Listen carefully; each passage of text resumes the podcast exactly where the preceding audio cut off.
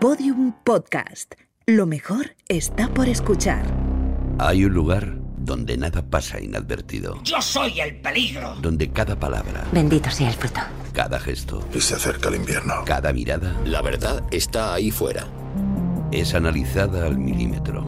¡Tenemos que volver! Ese lugar es secreto, Joder, joder, joder, joder, joder. pero nosotros podemos acceder a él. Laboratorio de Investigación de Series. Con los agentes Aurea Ortiz, Miquel Labastida y David Brieva. En Podium Podcast. ¡Estábamos tomándonos un descanso!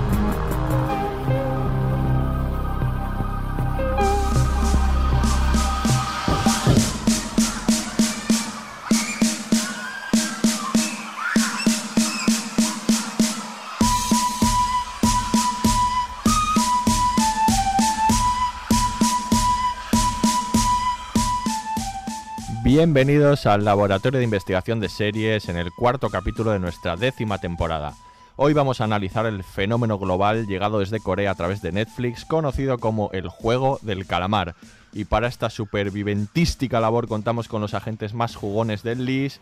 Se ha traído sus canicas de casa y anda buscando contrincante, la gente Aurea Ortiz. Hola, Aurea. Hola, ¿qué tal? Soy muy mala para las canicas. no Sí, sé si paso yo Eso ese es juego. lo que ¿eh? dices tú para encontrar pareja. Luego ya, sí, sí. Claro, claro. Ya Sí, sí, probaré. yo. Y lamiendo la galleta desde el desayuno, pero yo creo que se le va a romper el agente Miquel Labastida. Hola, Miquel. Soy muy competitivo, ¿eh? Ten cuidado. ¿A quién, a quién escoges? Tienes que, si tienes que escoger a alguien, ten cuidado a quién escoges. No lo sé. Porque no yo voy a por todas, ¿eh? Jugad entre vosotros. sí. y nuestros agentes. Estaba claro que le era al abuelo. El que estaba Sí, claro. Estaba claro, sí, sí. Ya has hecho la jugada. Nuestros agentes especiales de hoy es profesor y escritor de multitud de obras literarias como la recentísima Javea en Editorial Candaya. Además, nos da mucho gusto volver a contar con él porque ya estuvo con nosotros en nuestra primera temporada hablando de Por 13 Razones. Él es Alberto Torres Blandina. Hola, Alberto. Bienvenido. Buenas, ¿qué tal? Pero ya soy otro, ¿no? Porque cada seis años se regeneran todas las células o no sé exacto, qué. exacto. Que, O, o no sé qué. Es la versión beta. así que creo que ya soy otro.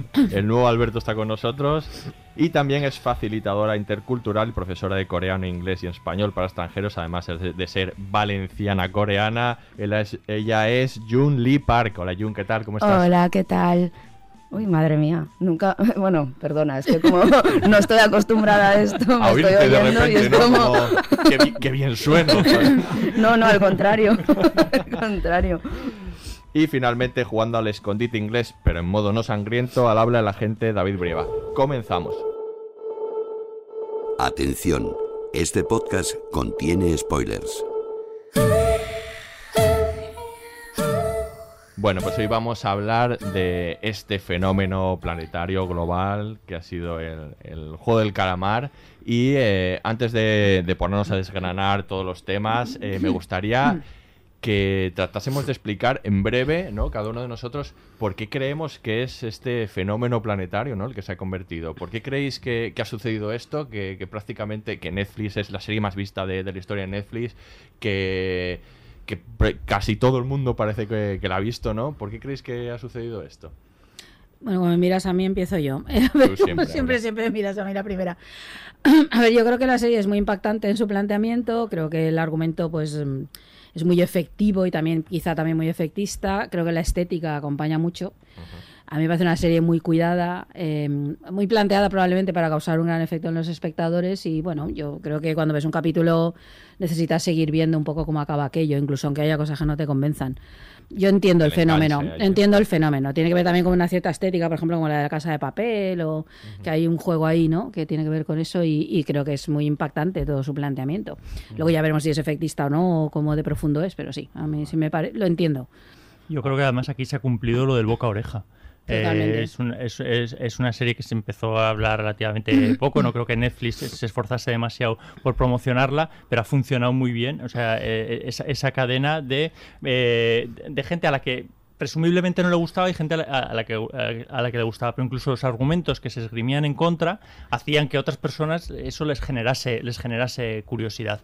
Y yo creo que esa ha sido una de, la- una de las claves de las que se sigue hablando. Las series de Netflix se desvanecen enseguida y esta llevamos ya varias semanas eh, a- hablando mucho. Jung, una serie coreana que de repente es la más vista en España, por ejemplo. Es- Ya, a mí me ha pillado por sorpresa completamente, porque, bueno, eh, ya sabíamos que en Netflix pues habían empezado a poner series coreanas y tal, pero bueno, son de corte más romántica, ¿no? O históricas, no, de zombies, ¿vale? históricas zombies.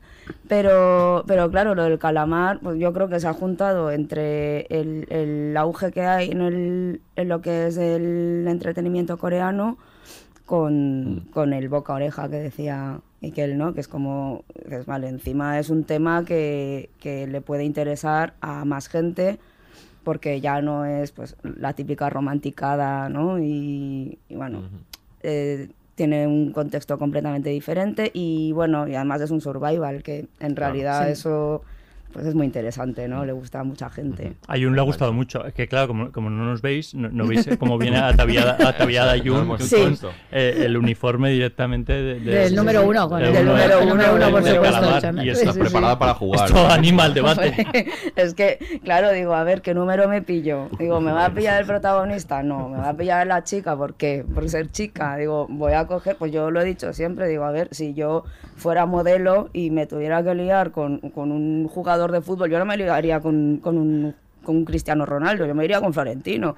¿Sabes? O sea, yo, yo voy jugando. Ahí queda eso. Entonces- Ahí queda eso. Luego tomaremos esa idea. Vale, yo, yo quería comentar, yo creo que por un lado Corea está de moda totalmente, Mm. o sea, ya de- y, y creo que además está de moda, yo por ejemplo que soy profesor de instituto, en lo- los nanos están locos con Corea, ¿no? Todas quieren tener un, poner un coreano en su, en su vida, ¿no? Pero creo que también en el mundo más culto, también hace muchos años que llevamos siguiendo el cine coreano un montón. En el mundo las telenovelas coreanas, aquí son las turcas, ¿no? Mi madre ve turcas, pero en otros lugares las coreanas están... Y luego es un género, este de Battle Royale o algo Sí, así, que no es un género tan... no- aquí es un poco, para nosotros es un poco raro. Aquí tenemos otros géneros, ¿no? Pues que vienen de Estados Unidos, este del me voy para el pueblo, ¿no? El, el que está, en- no, pero sí, el que está en Nueva York eh, estresado y de pronto se vuelve al pueblo a no sé qué y se enamora de su ex del instituto, ¿no? O el de la acción de gracias, ¿no? De que se junta toda la familia y se pelea. No sé, son géneros que reconocemos, pero de pronto el, el- este de vamos a matarnos todos, ¿no? Sí que tenemos los Juegos del Hambre y también fue un exitazo. Ahora van a empezar a salir, creo yo, porque estos son géneros que vienen de Asia y allí Sí, además eh, tiene mucho de cultural, ¿no? Porque yo, por ejemplo, cuando vi Battle Royale, que me gustó mucho también, tiene Japón y Corea tienen, tienen un poco esa distopía o sea, constante, bueno, en la, en la cultura ya per se, ¿no? Porque, por ejemplo, cuando la ve un occidental, le choca mucho que, eh, por ejemplo, la voz que da las instrucciones o la estética sea muy hasta infantil, ¿no? Mm. Como no sé si os acordáis de Battle Royale, que la chica que está dando las instrucciones es como, ¡ay, arigato! No sé cuántos, ¿no? Y es, es como muy vivaz, muy, muy mona y luego se tienen que matar. ¿sabes? Y, y esto es un poco pues que han cogido juegos infantiles, lo que decías tú, por ejemplo, que, que es todo muy colorido, la estética es muy bonita, pero luego el tema es bien diferente. Eso viene también mucho del manga, ¿no? Y de, este, de este es muy habitual. Muy bien, pues vamos a escuchar la ficha y comenzamos a desgranar la serie. Nombre de la serie, El juego del calamar. cadena, Netflix. fecha de estreno del primer episodio, 17 de septiembre de 2021. número de temporadas, 1. creadores, Juan Dong-hyuk. reparto, Lee Jung-jae. Park Hae-so. Oh Young-soo. Geo Sung-tae. sinopsis. Una misteriosa organización propone a 456 personas que formen parte de una competición basada en juegos infantiles para tratar de conseguir una relevante cantidad de dinero. Sin embargo, el precio por participar en el proyecto es demasiado alto.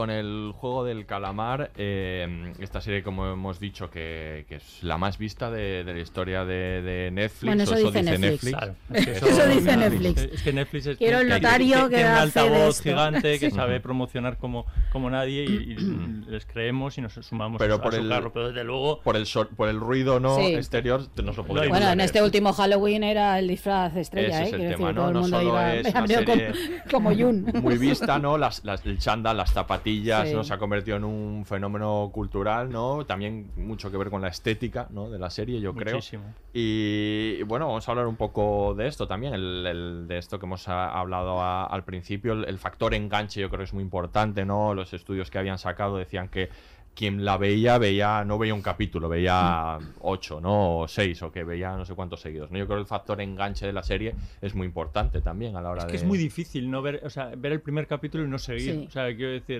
en- porque encima no está mal hecha. Quiero decir, incluso las series mal, mal hechas, si tienen un, un- un enganche de estas, de estas características, te invita a proseguir para saber de qué va el juego, cómo van a acabar y exactamente qué, qué, qué rayada es esa que estamos, que estamos viendo. Pero yo creo que está formalmente eh, está, está muy bien hecha. Con, con lo cual, el, el- el principio, vamos, te capta completamente. Sobre todo además porque acaba de una manera muy particular el primer capítulo, porque parece que ha acabado ahí, se van, ¿no? Y entonces hay que volver, ¿no? Y entonces dices, bueno, ¿cómo va a seguir esto? Porque se supone Ya. que se han ido del espacio este, ¿no? A ver, yo soy de las que no tenías intención especial de verla, pero claro, todo el mundo empezó a hablar, lo que comentabais antes, y dije, bueno, voy a echarle un vistazo a esto, aunque solo sea para entrar en la conversación y, no tener- y saber de qué diablos están hablando los demás.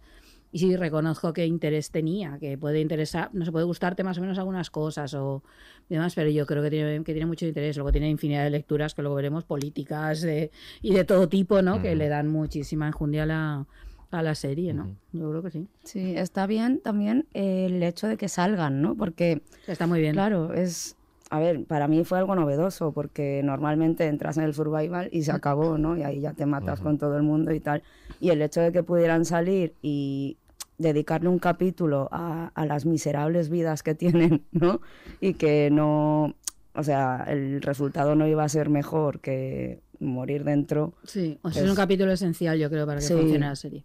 Sí, pero narrativamente yo creo que era necesario Sí. empezar con el juego para Claro, captar es. y luego, y luego hace como una especie de, en re- en realidad es como hacer un flashback, aunque no lo hace, pero es- retrocedemos, os contamos quiénes son estos personajes, es. ¿no? Y ahí está la Y los crítica. desarrollan. Tiene un primer capítulo muy de impacto. O sea, Muy, que- muy claro, impactante. Ya las, eh, describe muy bien además al, al personaje principal en, en- en la- en las primeras secuencias y ya la- la- la- todas las escenas que suceden en, en- en el metro ya te impactan. Y a partir de ahí el juego infantil, la aparición de la muñeca, que yo creo que es eh, visualmente muy, muy, Sí. muy, muy potente, la presentación de toda la, la- la- la estética y la sorpresa desde luego de que empiecen a matar. Sí. Que sí. no, no, no te lo imaginas, y esto ya sucede todo, todo esto en el primer capítulo, con lo cual tú piensas, ¿a dónde vamos con todo Sí, esto? juega muy bien el factor sorpresa, yo creo, ahí muchísimo.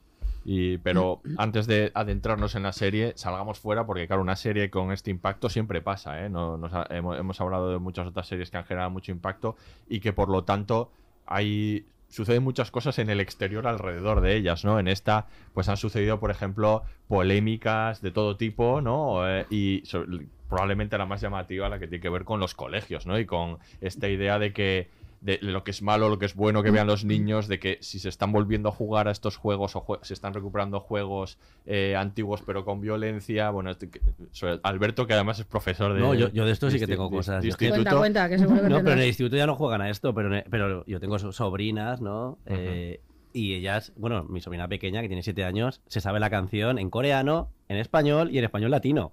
O sea, porque es diferente. Claro. Pero es que, a ver, esto del metaverso que está tan de moda, los nanos ya viven en el metaverso. No sé si conocéis Roblox. Es un lugar en el que están todo el día metidos. Yo, No. O sea, yo- mi, sobrina va con unos cascos y un altavoz por casa con, el- con la tablet y hablando con gente de Roblox, que es, un- es un mundo virtual. Y ya enseguida que salió el juego del calamar, le salió una puerta de ¿quieres jugar al juego del calamar?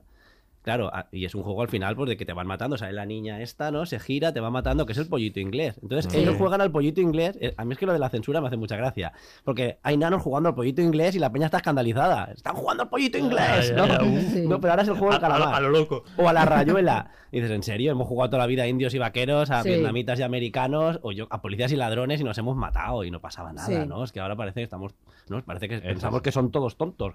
Pensamos que la nueva generación están todos, no sé, mal, la- O que, no, o que no distinguen la violencia real de la que no lo es, porque yo creo que es lo que tú dices, de "Oh, hemos jugado todas esas cosas Claro, muchísimo. Pero la sobreprotección Claro. es, es bestial, no tiene sentido. No, pero ha sido un poco llamativo, porque recuerdo una carta de un director de un colegio que fue viral, una carta en un tono absolutamente insolente, diciéndose a los padres que poco menos que estáis educando fatal a vuestros hijos y si vuestros hijos han visto esto no van a entrar en el colegio. Y decías, pero vamos a ver, ¿esto qué es?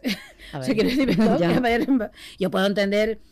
A ver, puedo entender que haya cierto cuidado, que quieras que tu hijo no vea determinados contenidos violentos y tal, esto me parece muy lógico. Pero claro, esta especie de censura, ¿no? Acerca de que ver, se ve y eh, no. Luego también es el- volvemos un poco al altavoz de las, de las pantallas, las trascendencias que- la trascendencia que tiene. Curiosamente ocurrió con por, por 13 razones. Sí. Lo mismo, o sea, que, que hasta Netflix tuvo que meter una explicación anterior a la emisión de, lo- de los capítulos diciendo, Ujú. eh, alertando de que el, el contenido de la serie eh, era ficción y animando a que la no se suicidase, que es una cosa como bastante eh, estúpida. Igual de estúpido que mm, pensar que los niños van a, hacer lo mismo que aparece en, en la serie por, por jugar a este juego. Y luego yo creo que también es, mm, no sé cómo calificarlo, eh, eh, poco, po- poco honesto, porque en realidad, quiero decir, la violencia está súper instalada en la vida de, lo- de los niños. O sea, no se ha descubierto con el juego del calamar. La violencia está en, en los videojuegos eh, a los que algunos acceden, en otros contenidos de YouTube, y la violencia está instalada en nuestra sociedad. O sea, comemos al mediodía con, con- con el informativo plaga- plagado de violencia, eh, plagado de discusiones en, en los, en los magazines a, a cualquier hora, a cualquier hora del día, donde se, se- se toman actitudes mm, bastante broncas, co- con, lo cual que pensar que una serie va a trasladar a los niños eh, algo que no es- que ya está en la sociedad, pues es, es ridículo. Bueno, y otros tipos de violencia como la propia serie plantea. La violencia de hay muchísima gente que no tiene que comer, que no tiene vivienda, hay muchos niños viviendo en situaciones terribles. Es como, ¿qué No. violencia queréis que los niños consuman? ¿no? Pero es que además me parece un poco, no sé, no sé cómo llamarlo, pero me parece que, que están tomando una posición muy proteccionista porque llamarme neuras, ¿vale? Pero nunca hemos nunca hemos experimentado esta sobreprotección cuando se trataba de películas de Hollywood. Mm. Nos hemos creado con Muy Robocop. cierto. Yo, si alguien quiere ver la, la original, es súper salvaje. Muy salvaje. Ahora la, la nueva es muy mona porque le ponen una bomba y ya está, pero la, Sí. la anterior, o sea, la original, chunga, sí. Sí, claro, sí. le cogen de, o sea, le pisan el brazo y lo dejan hecho un muñeco de arena, ¿no? Porque le quitan las extremidades. Y Indiana Jones. ¿No? Sí. Nadie habla de la violencia de Indiana Jones, le, le sacan un corazón a uno, ¿no? Los Y- niños, y son niños. Y son niños, ¿sabes? Y nos hemos criado con eso y, y no hubo ningún problema, pero luego de repente pues llegan series de Japón, llegan series de Corea, ¿tú te crees que nos estamos matando por la calle en Corea? Pues, pues, pues a lo mejor sí, ¿sabes? No, a ver, no, No, tengo constancia. Yo creo que esa es la clave realmente. Que por alguna razón que yo todavía estoy intentando indagar, nosotros ya tenemos un, un sistema de lo políticamente correcto, lo que está admitido y lo que no, y esta serie se salta ciertas cosas que nosotros no permitiríamos en nuestro cine, el, que, el cine occidental, ¿no? Entonces de pronto estamos viendo una violencia que no tiene una justificación de las que suele tener cuando nosotros hacemos las películas, ¿no? Hay otro tipo de justificaciones que nos pillan como un poco de lado. Y yo creo que se ha visto como justamente porque no entraba dentro de nuestro, no sé cómo llamarlo, el canon de lo políticamente correcto. O sea, es igual que lo del histrionismo, ¿no? Que mucha gente me decía, está guay, pero son muy histriónicos, ¿no? No saben actuar. Bueno, y es de, pero es que Ay, nosotros sí, para ahora Esa es, otra tradición histriónicos. cul- esa es otra tradición cultural, además. Claro, que tiene más que ver con el gesto. Claro, es como cuando dices, no, palabra". los valencianos no tenemos acento. Hombre, pues claro que tenemos, pero nosotros no lo vemos. Sí. Eh, Otra cultura nos verá a nosotros histriónicos de otra manera, ¿no? Pues yo creo que aquí la violencia es un poco de otra manera, desde otro lugar. De hecho, lo, lo de histriónico mm, lo quiero comentar porque me toca la moral. Porque digo, mm, es que si no sabéis cómo es Corea, no podéis ejercer juicios de valor. Es que sobreactúa mucho. ¿Tú qué sabes? Es que la, o sea, es verdad que los protagonistas, ciertos protagonistas que son de clase baja, al principio de la serie hablan muy exagerado, pero es que el coreano de clase baja o en un ambiente muy coloquial, muy familiar, habla así. Ujú. Entonces no está nada sobreactuado. El problema eres tú que no conoces la cultura coreana. claro. No, pero que a pocas pelis coreanas que hayas visto lo captas enseguida. Quiero decir que no hace falta igual ser ningún experto Claro. en cultura coreana para entender que esta es una forma de interpretar que tiene que ver con una cultura muy distinta y otras tradiciones culturales y no, No, pasa es- nada. es- yo creo que es, o sea, que es una clave cultural de Claro. cómo se comportan realmente, es una clave de interpretación y luego hay una serie de cuestiones de tono que si estás acostumbrado a ver las ficciones coreanas has visto películas coreanas o, has consumido ficciones asiáticas en general, porque en Japón también hay otras claves, eh, estás acostumbrado a verlas y no te extrañan tanto. Y de ahí viene también este tema que contaba Jung antes de la mezcla de, de lo infantil o lo naif con, con lo grotesco que, aparece en esta serie. Ver a alguien haciendo prácticamente humor y luego algo sangriento es un poco enca- encaja un poco como lo decía Alberto. Son claves que no nos acaban de, de ubicar, porque de Mm. repente ves a un personaje como clase, eh, casi en clave cómica, como es el protagonista al principio, y de repente ves algo hiperdramático y sangriento y no, no encaja, porque en esos tonos, no- en esos registros no nos movemos habitualmente. Pero es muy habitual en el, en el cine asiático, y si hemos visto muchas películas coreanas como por ejemplo las de Bo Joon-ho, que Sí. que, ahora sí es famosísimo por Parásitos, pero tiene toda una tradición antes. Ves, por ejemplo, Memories of a Murder, que empieza siendo una cosa absolutamente cómica y absurda y acaba siendo hiperdramática y se mueven registros. Ellos habitualmente tienen esta capacidad para moverse entre, Mm. entre tonos y registros y géneros completamente distintos con una facilidad que nosotros no. Sí, no pero es llamativo porque eso yo creo que es una de las claves de por qué fascina tanto este cine o este, o este tipo de productos culturales o lo que viene de Oriente, que es verdad que decía Alberto que está de moda, y yo creo que es cierto. Esa es, creo que es una de las claves, esa, esa especie de, no sé, de, de, de- de- de desajuste ¿no? entre lo que nosotros hacemos y lo que entendemos de ahí. A mí a veces me cuesta mucho, por ejemplo, estos cambios de tono, yo reconozco como espectadora que en origen a mí me costaba muchísimo, pero cuando lo ves hay algo que te fascina ahí. Pero claro, al ofrecer un producto masivo, eh, eh, tan atractivo ¿no? Tan- eh, para tanta gente que entonces los niños lo ven, de pronto eh, todas las alarmas saltan. Sí. Yo creo que, por ejemplo, el anime o el manga también Claro. hay muchísima violencia y muy de ese tipo. Son Goku. Y está totalmente. No, y pero están... ahí, ahí también ha habido muchas. Sí, muchas, alarmas, muchas, eh, sí, sí, pero en- sí, pero bueno, no sé, es otro modo de, de contar. De todos modos, Claro. en cuanto estáis hablando de todo esto, también eh, es el audiovisual español también es recibido así en muchas ocasiones Claro. fuera, fuera, de, fuera, de, fuera de España. Por- de ahí el triunfo de, de- de Almodóvar, porque precisamente ese, ese histrionismo con el que se ve fuera, aunque nosotros nos, nos vemos reflejados más en las, en las historias que, que puede contar, fuera llama la atención por eso. O los Javis, o sea, quiero decir, precisamente son claves de por qué triunfan fuera. Al final es, es- es- es conocer más o menos la, la- la- la cultura. Yo creo que aquí de todos modos es capital el hecho del uso por parte de la serie de juegos infantiles. Sí. Y la, y la polémica es estéril, estéril y sobre todo es que dice muy poco de lo que pensamos de los chavales de, la- de las nuevas generaciones. Pensamos que son idiotas, o sea que si están viendo en una película, en una serie, algo adulto, pensamos que es, es- es que eso no lo, no lo van a copiar. Pero es que si es un juego infantil, ahí, uy, cuidado, que es que no, no lo van a saber interpretar. Mm, Pero esto es más viejo que. es- es- es- o sea, esto existía de cuando Superman, que sabes si los niños se van a tirar por la Sí, sí, ventana bueno, a ver sí. quién Sí, pero no eran tan pesados, eh. Sí, ahora sí son más bueno, pesados. Había menos altavoces también, había Sí. redes sociales. Yo, a mí me llegan al instituto a veces padres en plan de ¿por qué no me envías los deberes al móvil de mi hijo? Y es de que tu hijo tiene 16 años. O sea, no, pero esto, esto es totalmente Sí, sí, cierto. sí. Yo tengo Sí. algunos artículos al respecto Sí, y es, sí, sí. es- es penoso. Yo hago reuniones con los padres diciendo, oye, que vuestros hijos no son idiotas. Es que Perdona, verdad, que perdona que, sí. ya hay padres que van a la facultad, a la universidad, sí. a reclamar las notas de los exámenes de los hijos. ¿eh?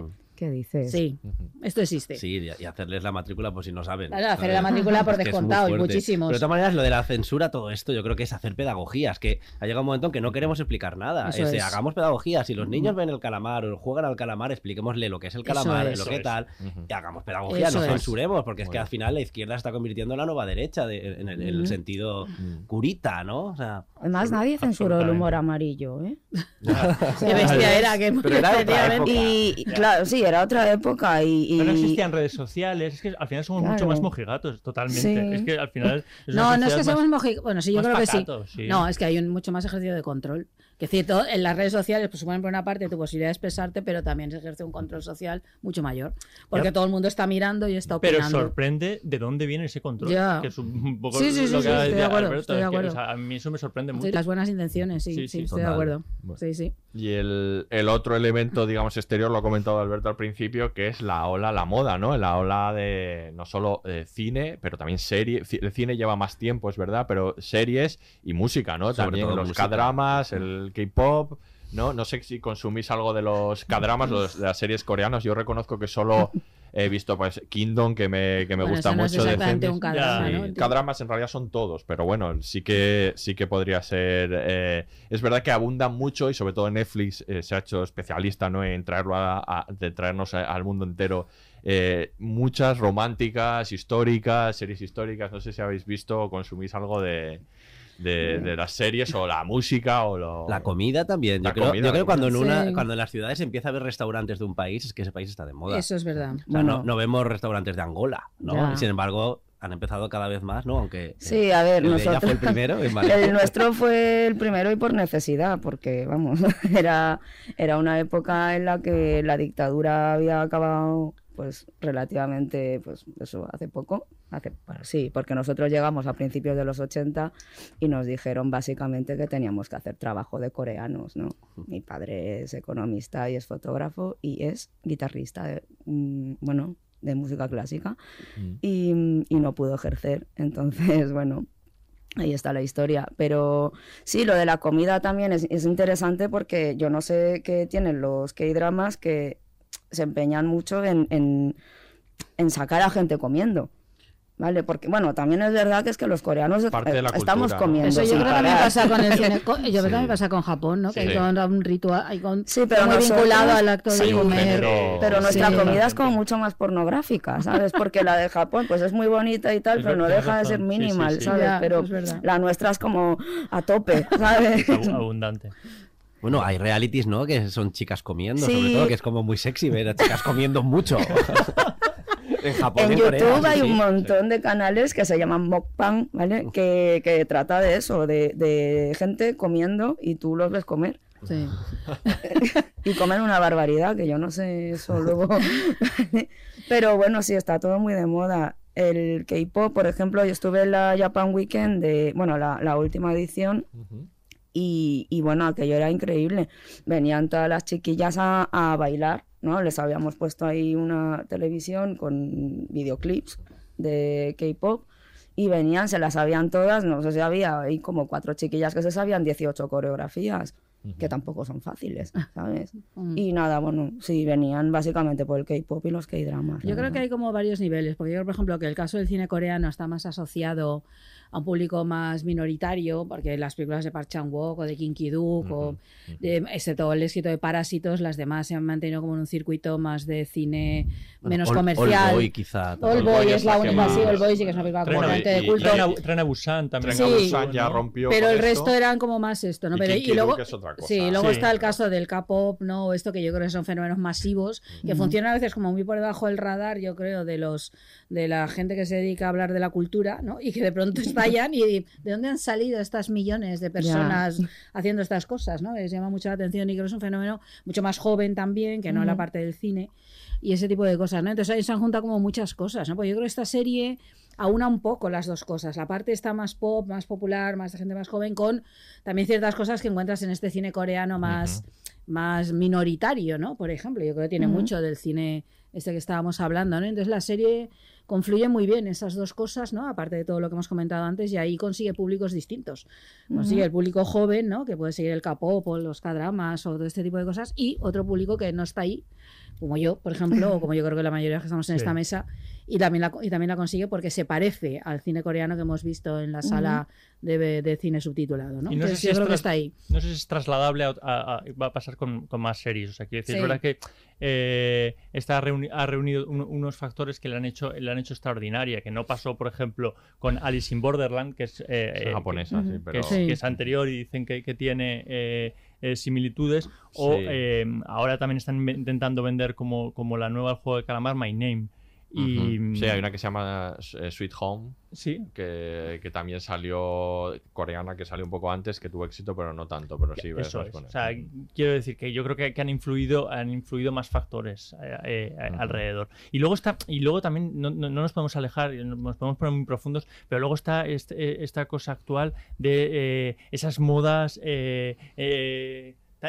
excesivas, ¿no? En la que todo eh, juega, Sí. eh, juega alrededor de- del juego de calamar, está en todos los medios de comunicación pendientes, los artículos de opinión, las, las televisiones, eh, todo parece que es muchísimo más grande de lo que realmente es, ¿no? Hay mucha gente, que, ¿qué opinas del juego de calamar? Y yo pienso, ¿qué opino? Mm, pues no sé, mm, te puedo decir si me ha gustado o no me ha gustado, pero es como que parece una cuestión de estado. Dire- directamente. Entonces tú dices, es que a lo mejor estamos dándole todo un globo demasiado, demasiado grande. ¿no? Yo creo Mira que si es grande, perdóname. No, no. Mira si es grande que el pobre director anterior, que bueno, que en realidad era ahí como un poco casero, ¿no? Todo lo que. Todo lo que Llevaba 10 empezó. años intentando sacar sí, sí, adelante sí, esta y serie. que vamos, que vivía en la más absoluta pobreza, ¿no? Pobre Antes de, sí.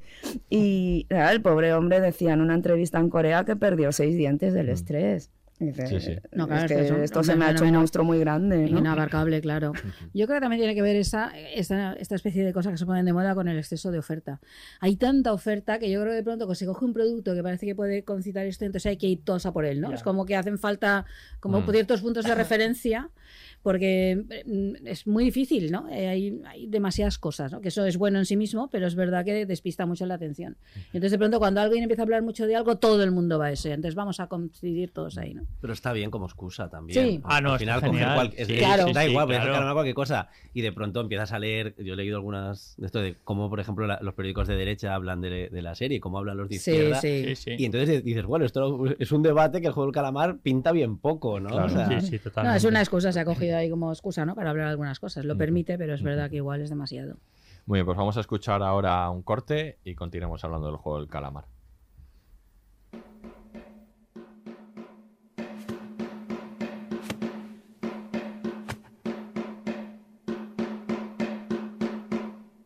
En mi ciudad llamábamos al juego el juego del calamar. Se llamaba así porque se jugaba dentro de lo que parecía la forma de un calamar. Las reglas eran simples. Los niños nos dividíamos en dos grupos, los atacantes y los defensores. Cuando decíamos inspector real, empezaba lo bueno de verdad.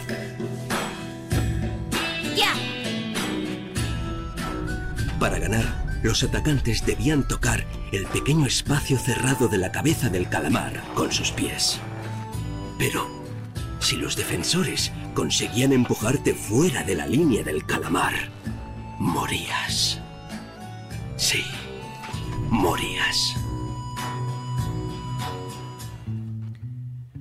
Eh, dejadme recordaros que ya está disponible en Netflix El tiempo que te doy, la serie creada por Nadia de Santiago, Inés Pintor y Pablo Santidrián. No sé si la conocéis, una historia de tono pausado para los amantes de las tramas emocionales. Venga, ¿y de qué va? Cuéntanos. Pues mira, gira en torno a Lina, que interpreta a la propia Nadia de Santiago, que es una chica de 30 años que comienza una nueva vida tras su ruptura con su novio Nico, con el que ha mantenido una relación de 8 años. Y a partir de ahí decide pues, buscar un nuevo trabajo, otro hogar, eh, probar experiencias diferentes. Mm, Llama la atención por la duración de sus capítulos. Sí, este, eh, efectivamente esto resulta innovador ¿no? en, en esta serie, el tiempo que te doy, porque está dividida en eh, 10 episodios que duran poco más de 10 minutos cada uno, que es un formato poco habitual en las series eh, actuales españolas. Y a través de ellos, de estos episodios, conoceremos cómo Lina intenta pasar página y seguir con su vida tras romper con su pareja. Además de Nadia de Santiago, eh, está protagonizada por Álvaro Cervantes. Si os apetece verla, ya os digo, está disponible completa en Netflix. Muy bien, pues seguimos hablando de series.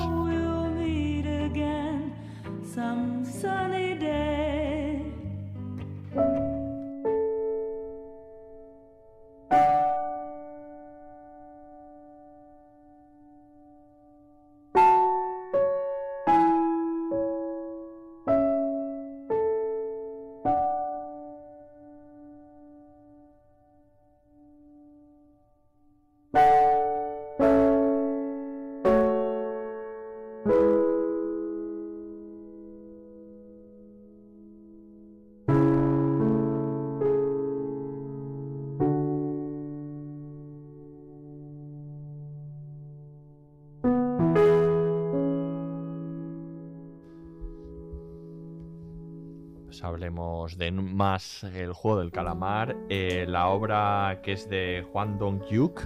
Yo ahora cada vez que digo un nombre voy a mirar a Jung, No, pero... no, te preocupes, no estoy juzgando a nadie. presión, Para que ya lo diga bien, ¿no? No, Ya lo no, digo. claro. Yo voy a decir el director. Eh, Exacto, directamente. Claro, que como bien decía Junga, perdió seis dientes haciéndolo, pero porque eh, esto parece una tontería, pero es que es una obra integral de él, que no es habitual en este tipo de fenómenos mediáticos de grandes... Es eh, su guion, es su dirección absoluta. Y claro, es una obra en realidad autoral, es una obra de y muy propia, eh, porque además como bien decías, Jung, él, la creó hace 10 años en un momento en el que es- lo estaba pasando realmente mal por la crisis, precisamente, estaba buscando financiación para una película, pero no tenía dinero, su familia tampoco, se endeudaron eh, tanto su madre como su abuela como él, y él se vio eh, pues prácticamente en la posición del protagonista, ¿no? Cuando empieza la película, ¿no? En, la serie, que digan, un- en una posición bastante complicada, ¿no?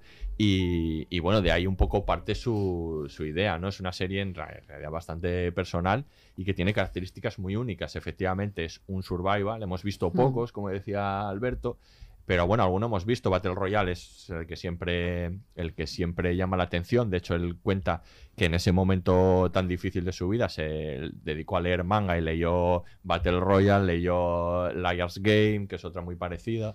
Y, que un poco por ahí empezó a surgir la idea, ¿no? También hemos visto aquí los Juegos del Hambre, pero es verdad que son cosas que, que enganchan mucho, ese- esta idea del, del superviviente, ¿no? Del survival. Sin ir más lejos, eh, Fortnite, que es un juego al que juegan tantísimo, es otro survival. Mm. Bueno, hay un montón de programas de televisión, ¿no? Están concebidos sobre esa idea. Yo creo que tampoco, aunque nos pueda llamar la atención, es muy impactante la serie, pero el esquema no lo sabemos, porque es el esquema de muchísimos programas de televisión bastante de moda cada vez más, ¿no? Y más extremos, la mayoría de Y ellos. sin ser extremos, porque al final esto, eh, a ver, es, un- es un gran hermano extremo. O sea, quiero Sí. decir, la convivencia en un espacio cerrado donde el que está de fuera disfruta de lo que está pasando ahí dentro. Y cuantas más desgracias hay dentro, más disfrutas. O sea, Mm. quiero decir, hay buenos, hay malos. eh, tú encima puedes interactuar, echando unos a la calle, recuperando a otros. O sea, quiero decir, las reglas de- de- Sí. del juego la- las conocemos, no eh, llevas a ese, a ese extremo pero porque también porque no tenemos la oportunidad, porque si te metes mucho en un reality estás deseando que a uno le pase la peor desgracia porque piensas que son personajes. Mm. Bueno, y no eso recuerda un poco a los experimentos estos que se suelen hacer, ¿no? Acerca de hasta dónde llega nuestra capacidad, ¿no? Experimentos científicos, esto como el del, ¿no? El, ¿cómo se llama? El del prisionero, ¿no? Y esto es Sí. a ver si aprietas el botón para hacerle más daño a cambio Eso. de, ¿no? Yo creo que hay una parte que tiene que ver con eso, que eso so- nos fascina mucho, ¿no? Hay un precedente muy previo, que es Saló, que de hecho la película de Pasolini que se ha citado en relación con esta, ¿no?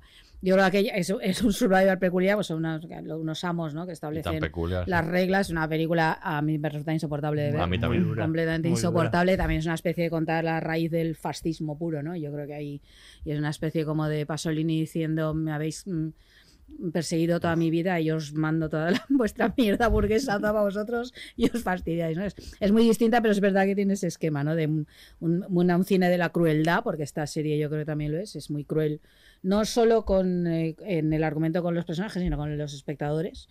Ah, Es la crueldad con los espectadores, ¿no? El hecho de, de- de estar jugando psicológicamente contigo, ¿no? Y yo creo que hay una parte ahí también que une. Sí, a ver, yo creo que es, es universal porque Tanto. está claro que todo el mundo hemos disfrutado de esta, de esta serie y de otro tipo de survivals, pero en Asia está muy arraigado. En Mm. Asia, yo no sé si os acordáis de un capítulo de Los Simpson, pero se van a Japón, ¿vale? Y, y, eh, acaban en un programa de televisión que es más o menos un humor amarillo extremo. ¿Vale? Que les Mm. hacen de todo y al final Homer se enfada y empieza a echarles la bronca al público y les dice que es que eh, gozáis de- del sufrimiento ajeno. y de la bla, bla, humillación, bla, sobre todo el ejercicio de humillación. Pero luego, claro, los japoneses hacen oh, y luego hacen ah, y vuelven a reír, ¿no? Porque les da absolutamente igual, ¿sabes? Y se lo están pasando muy bien. Entonces, bueno, lo tenemos más interiorizado, eso es verdad. Buenísimo esto. sí. Alberto. Eh, no sé. Opinión. ¡Oh! Esto supervivencia. No, no sé. Te veía como con ganas de. No sé, eh, no sé si es momento de hablar del tema del capitalismo y todo esto. Yo creo que, que, que- que- ocurra también, que sea coreana, a mí no me parece que sea algo baladí. Creo que es algo que tiene que ver con lo que está pasando en los países asiáticos. Claro. Yo estuve tres meses y pico en Corea eh, y yo, por ejemplo, yo flipaba con la competitividad. Y bueno, y, y luego el otro día estuve leyendo un artículo que decía también que, que la gente en estos momentos lo que debe a los bancos, creo que es el país del mundo que tiene más deuda con los bancos. Sí, tal, ese es un tema deuda. En su momento está pasando lo que pasó en Japón, creo yo, que hubo una burbuja, la gente se flipó, como Sí. nos flipamos aquí, cuando, ¿no? ¿Os acordáis en los 2000, comprando pisos y, "Uy, los venderé, ¿no? Sí. Y, y lo mismo que, está, que pasó en Japón, yo creo que va a pasar ahora en Corea, va a haber de pronto un. Hay, una historia para que veáis la competitividad, ¿no? Esto me lo contó una amiga china, pero bueno, creo que sirve, porque China está un poco igual en, este momento. Que ella estaba estudiando la selectividad, que ahí es súper importante, porque claro, la gente, amigos coreanos me decían que ellos, cuando tenían la selectividad, se tiraron dos años estudiando como 12 o 13 horas al día. Se levantaban por la mañana y hasta las 11 de la noche no dejaban de estudiar todos los días, ¿no? Pues esta chica veía que su padre se- tenía un nuevo trabajo y aparecía poco por casa, no sé qué. El día de la graduación, cuando ya había sacado un- una buena nota y tal, eh, su padre llegó y le dijo, mira, que me he divorciado de tu madre, me he casado con otra mujer, está embarazada, pero no te hemos querido decir nada para que pudieras estudiar si- tranquila. O sea, imaginad, o sea, yo creo que esto eh, no, es No, un ejemplo clarísimo de hasta qué punto hay una competitividad que es enfermiza. Sí. Entonces yo creo que, que, bueno, que, que es normal que, que Sí, surja de estos países. además empieza desde que naces, o sea, porque cuando estás en el vientre de tu madre ya te están buscando una guardería, te están la mejor, en la que te hablen en inglés, en japonés, en chino, en swahili, en alemán, ¿vale? Y, y luego cuando empiezan la primaria, claro, hacen, hacen lo que es, bueno, sus, sus horas de colegio y luego van a una academia para volver a estudiar lo que han dado en el colegio. Entonces, niños de 8 años acaban, acaban de estudiar a las 11 de la noche, ¿vale? Y esto, pues nada, a ver, también a colación de esto hay estadísticas también. Nos- nos- el año pasado sacaron, sacaron unas cifras que decía que Corea del Sur tenía a los jóvenes pero martirizados, que no, o sea, son los que menos deporte practican del planeta. Claro, Ujú. es- los tienes ahí con el ordenador, no con el tiempo. inglés, claro. Claro. no tienen tiempo. Y eso empieza así, eso empieza así y es un no parar, no parar y, y aparte lo que hemos dicho del capitalismo, de Corea ha cogido pues lo peorcito del capitalismo, ¿vale? No, o sea, no, no voy a criticar el capitalismo aquí porque en realidad no conocemos otro sistema, nosotros que hemos nacido en él, pero eh, Corea es muy bestia. Además, en Corea, eh, Corea y Japón te- tienen muchas similitudes en el sentido de que son sociedades muy colectivas y si, por ejemplo, alguien empieza a tocar el piano, pues yo también. ¿Sabes? Porque te descuelgas. Si no lo haces, te descuelgas y eres un paria. No funciona como aquí que dices, "Ah, yo paso. ¿Sabes? Ahí es como, este va a la academia y acaba a las 11, pues mi hijo a las 12. ¿Sabes? Y pues el mío a la 1 de la mañana. ¿Sabes? Es un poco así. Y ya es un no parar la universidad, como podéis ver, el, el- el personaje más fascinante de la serie, el, el amigo. Sí. El- el triunfador, el el triunfador, triunfador. el triunfador, claro, ese chico eh, llegó a la mejor universidad de Corea, claro, eso en Corea, claro, tú funcionas, tu nombre es, es tu universidad, o sea, ¿a qué universidad has ido?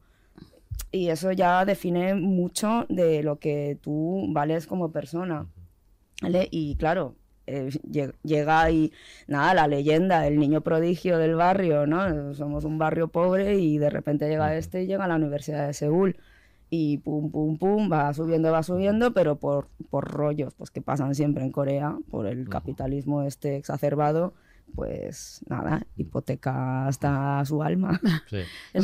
No, no di. que no que contaba el creador que es un poco su historia él fue a la universidad a esa misma universidad a la universidad de Seúl y que un poco también era el niño prodigio que salió sobre el que había mucha expectativa luego cuando cayó en desgracia pues está contando también un poco eh, pues su historia no y, y- y enlaza con esto de la competitividad y hasta qué punto es humillante luego fracasar, ¿no? También en ese, en ese ambiente.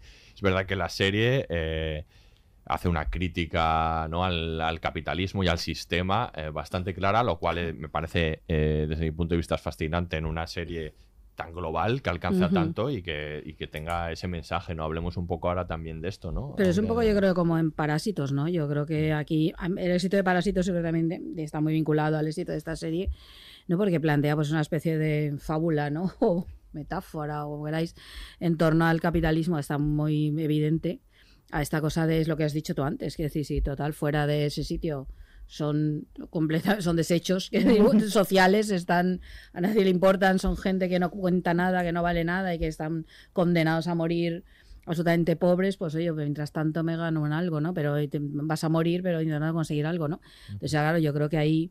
eh, Estas son cosas que funcionan, por ejemplo, en tiempos de crisis. Estaba recordando ahora ¿Acaso no matan a los caballos? La novela de Horace McCoy, la, que luego fue película con Sidney Pollack, que está ambientada en la depresión americana, ¿no? Y entonces ahí son, es una competición de baile que acaban eh, todos, bueno, tienen que bailar, el que más horas baile gana no sé cuánto dinero. Eh, y, era, y es brutal esa, el planteamiento ahí, hagan todos un ejercicio de humillación permanente sobre todos los que participan ahí, ¿no? De claro, los pobres son desechables, entonces mm, se puede jugar con ellos, como la serie plantea, porque de hecho ya se está jugando con ellos. Bueno, con todos nosotros, con toda la ciudadanía en general. Entonces, a mí me parece que lo que cuenta tiene mucho sentido. Yo creo también el éxito de Parásitos, por ejemplo, eh, tenía mucho que ver con la venganza, ¿no? De esa gente, de, de, de que bien alguien se venga y consigue, ¿no? Eh, de aquella manera, al final, ¿no? Digamos, el, el, el, el devolver algo, ¿no? De todo el daño y toda la crueldad que hay. Es que el sistema es profundamente cruel. En general para todo, Occidente y Oriente. Bueno, y obviamente ya para otros ni te cuento. Entonces yo creo que, no sé, es que, es que ahí funciona muy bien. Yo creo que la metáfora es muy clara. Eh, es muy efectiva, eh, es muy hasta cierto punto consoladora, a pesar de yo creo de lo bruta que es la serie y lo cruel, consoladora en el sentido que la entiendes y que sabes que estás en el lugar de los pobres y todo ese tipo de cosas, ¿no? Y no sé, es un poco desa- desalentadora, También. ¿no? Porque, quiero decir, con- tú, tú lo has dicho, o sea, condena a, a Claro. los pobres. Yo creo que es el retrato de los estratos sociales está como muy marcado y ya estaba, eh, bueno, en, en Parásitos, ya que lo has puesto como, como ejemplo, ¿no? O sea, quiero decir, mm, si eres pobre, estás mm, condenado a, a- a- a vivir en, en la adversidad y únicamente con un golpe de suerte de estas características podrás sa- salir de ahí.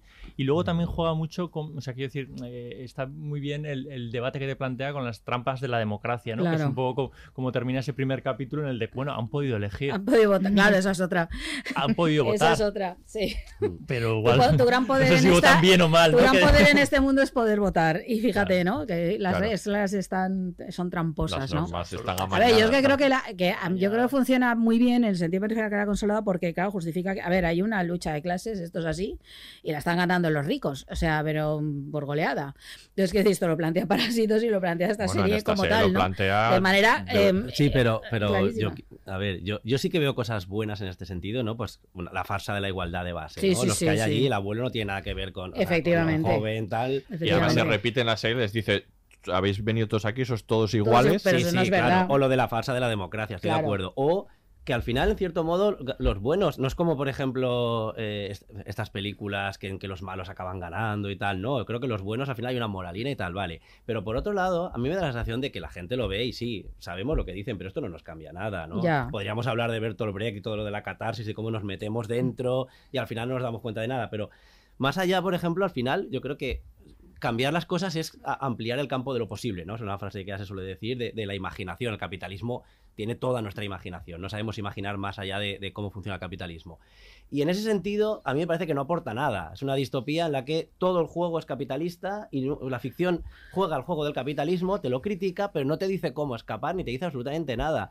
Y a mí me parece que al final pues es un producto más de consumo que nos va a hacer pensar durante dos segundos en, el café con los colegas y pero no me parece que esté no sé si me estoy explicando Sí, que, clarísimamente. esté aportando una grieta No, por la no, que claro, digamos no, no. hostia no es Hombre, como que no va a cambiar el mundo ya. Pero sí, pero es la diferencia entre ver una obra de arte en el Prado o verlo en el Reina Sofía, ¿no? Que en el Prado lo ves y dices, oh, qué bonito, y puedes hablar sobre lo que estás viendo, pero a lo mejor ves una en el Reina Sofía que te cambia la forma de mirar.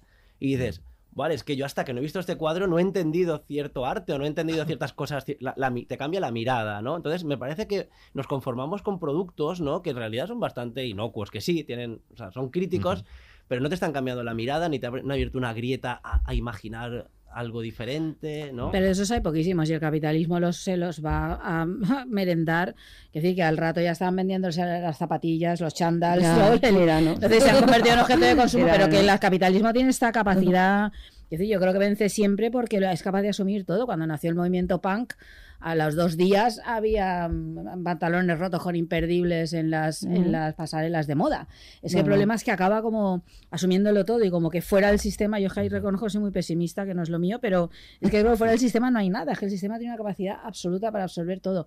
Hablamos antes de Salo, mira, a lo mejor Salo es intragable todavía hoy en día. Pero no deja de ser una pelea aislada de un señor que- al que acabó muerto a saber cómo y toda su vida repudiado por rojo, por gay, por todo, y por listo, inteligente.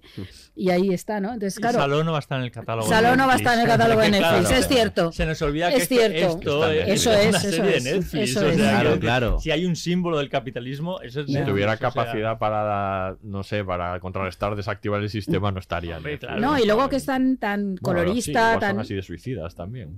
No, Bueno. mientras, si les da dinero les va a dar Ya, igual. sí, es que yo creo que si el producto da dinero, a ver, es tan efectista, tan colorista, tan entretenida, que por muy bestia que sea lo que cuenta, que lo es, o sea, una cosa es que, pero nos quedamos un poco con el fenómeno pop, ¿no? Entonces es Sí, como sí. ya es moda. A ver, pero de todas Ya maneras, bueno. eh, lo que has dicho, que es que tienes toda la razón, Corea no va a poder salir del capitalismo con una serie. Evidentemente. Porque además Ni Corea tampoco le nació, podemos pedir eso a una nació, serie. nació del capitalismo. Corea del Sur, lo que es ahora es gracias al capitalismo. Es. Corea del Sur es lo que es porque estaba Estados Unidos y Estados Unidos es capitalismo, de- bueno, la cuna, por, por- por no decir que, bueno, la cuna viene de antes en realidad, pero bueno.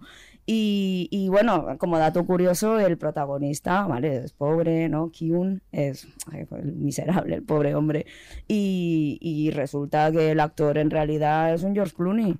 O sea, está casado, bueno, no, está, no está casado, pero está saliendo con la mujer más rica de Corea. Claro.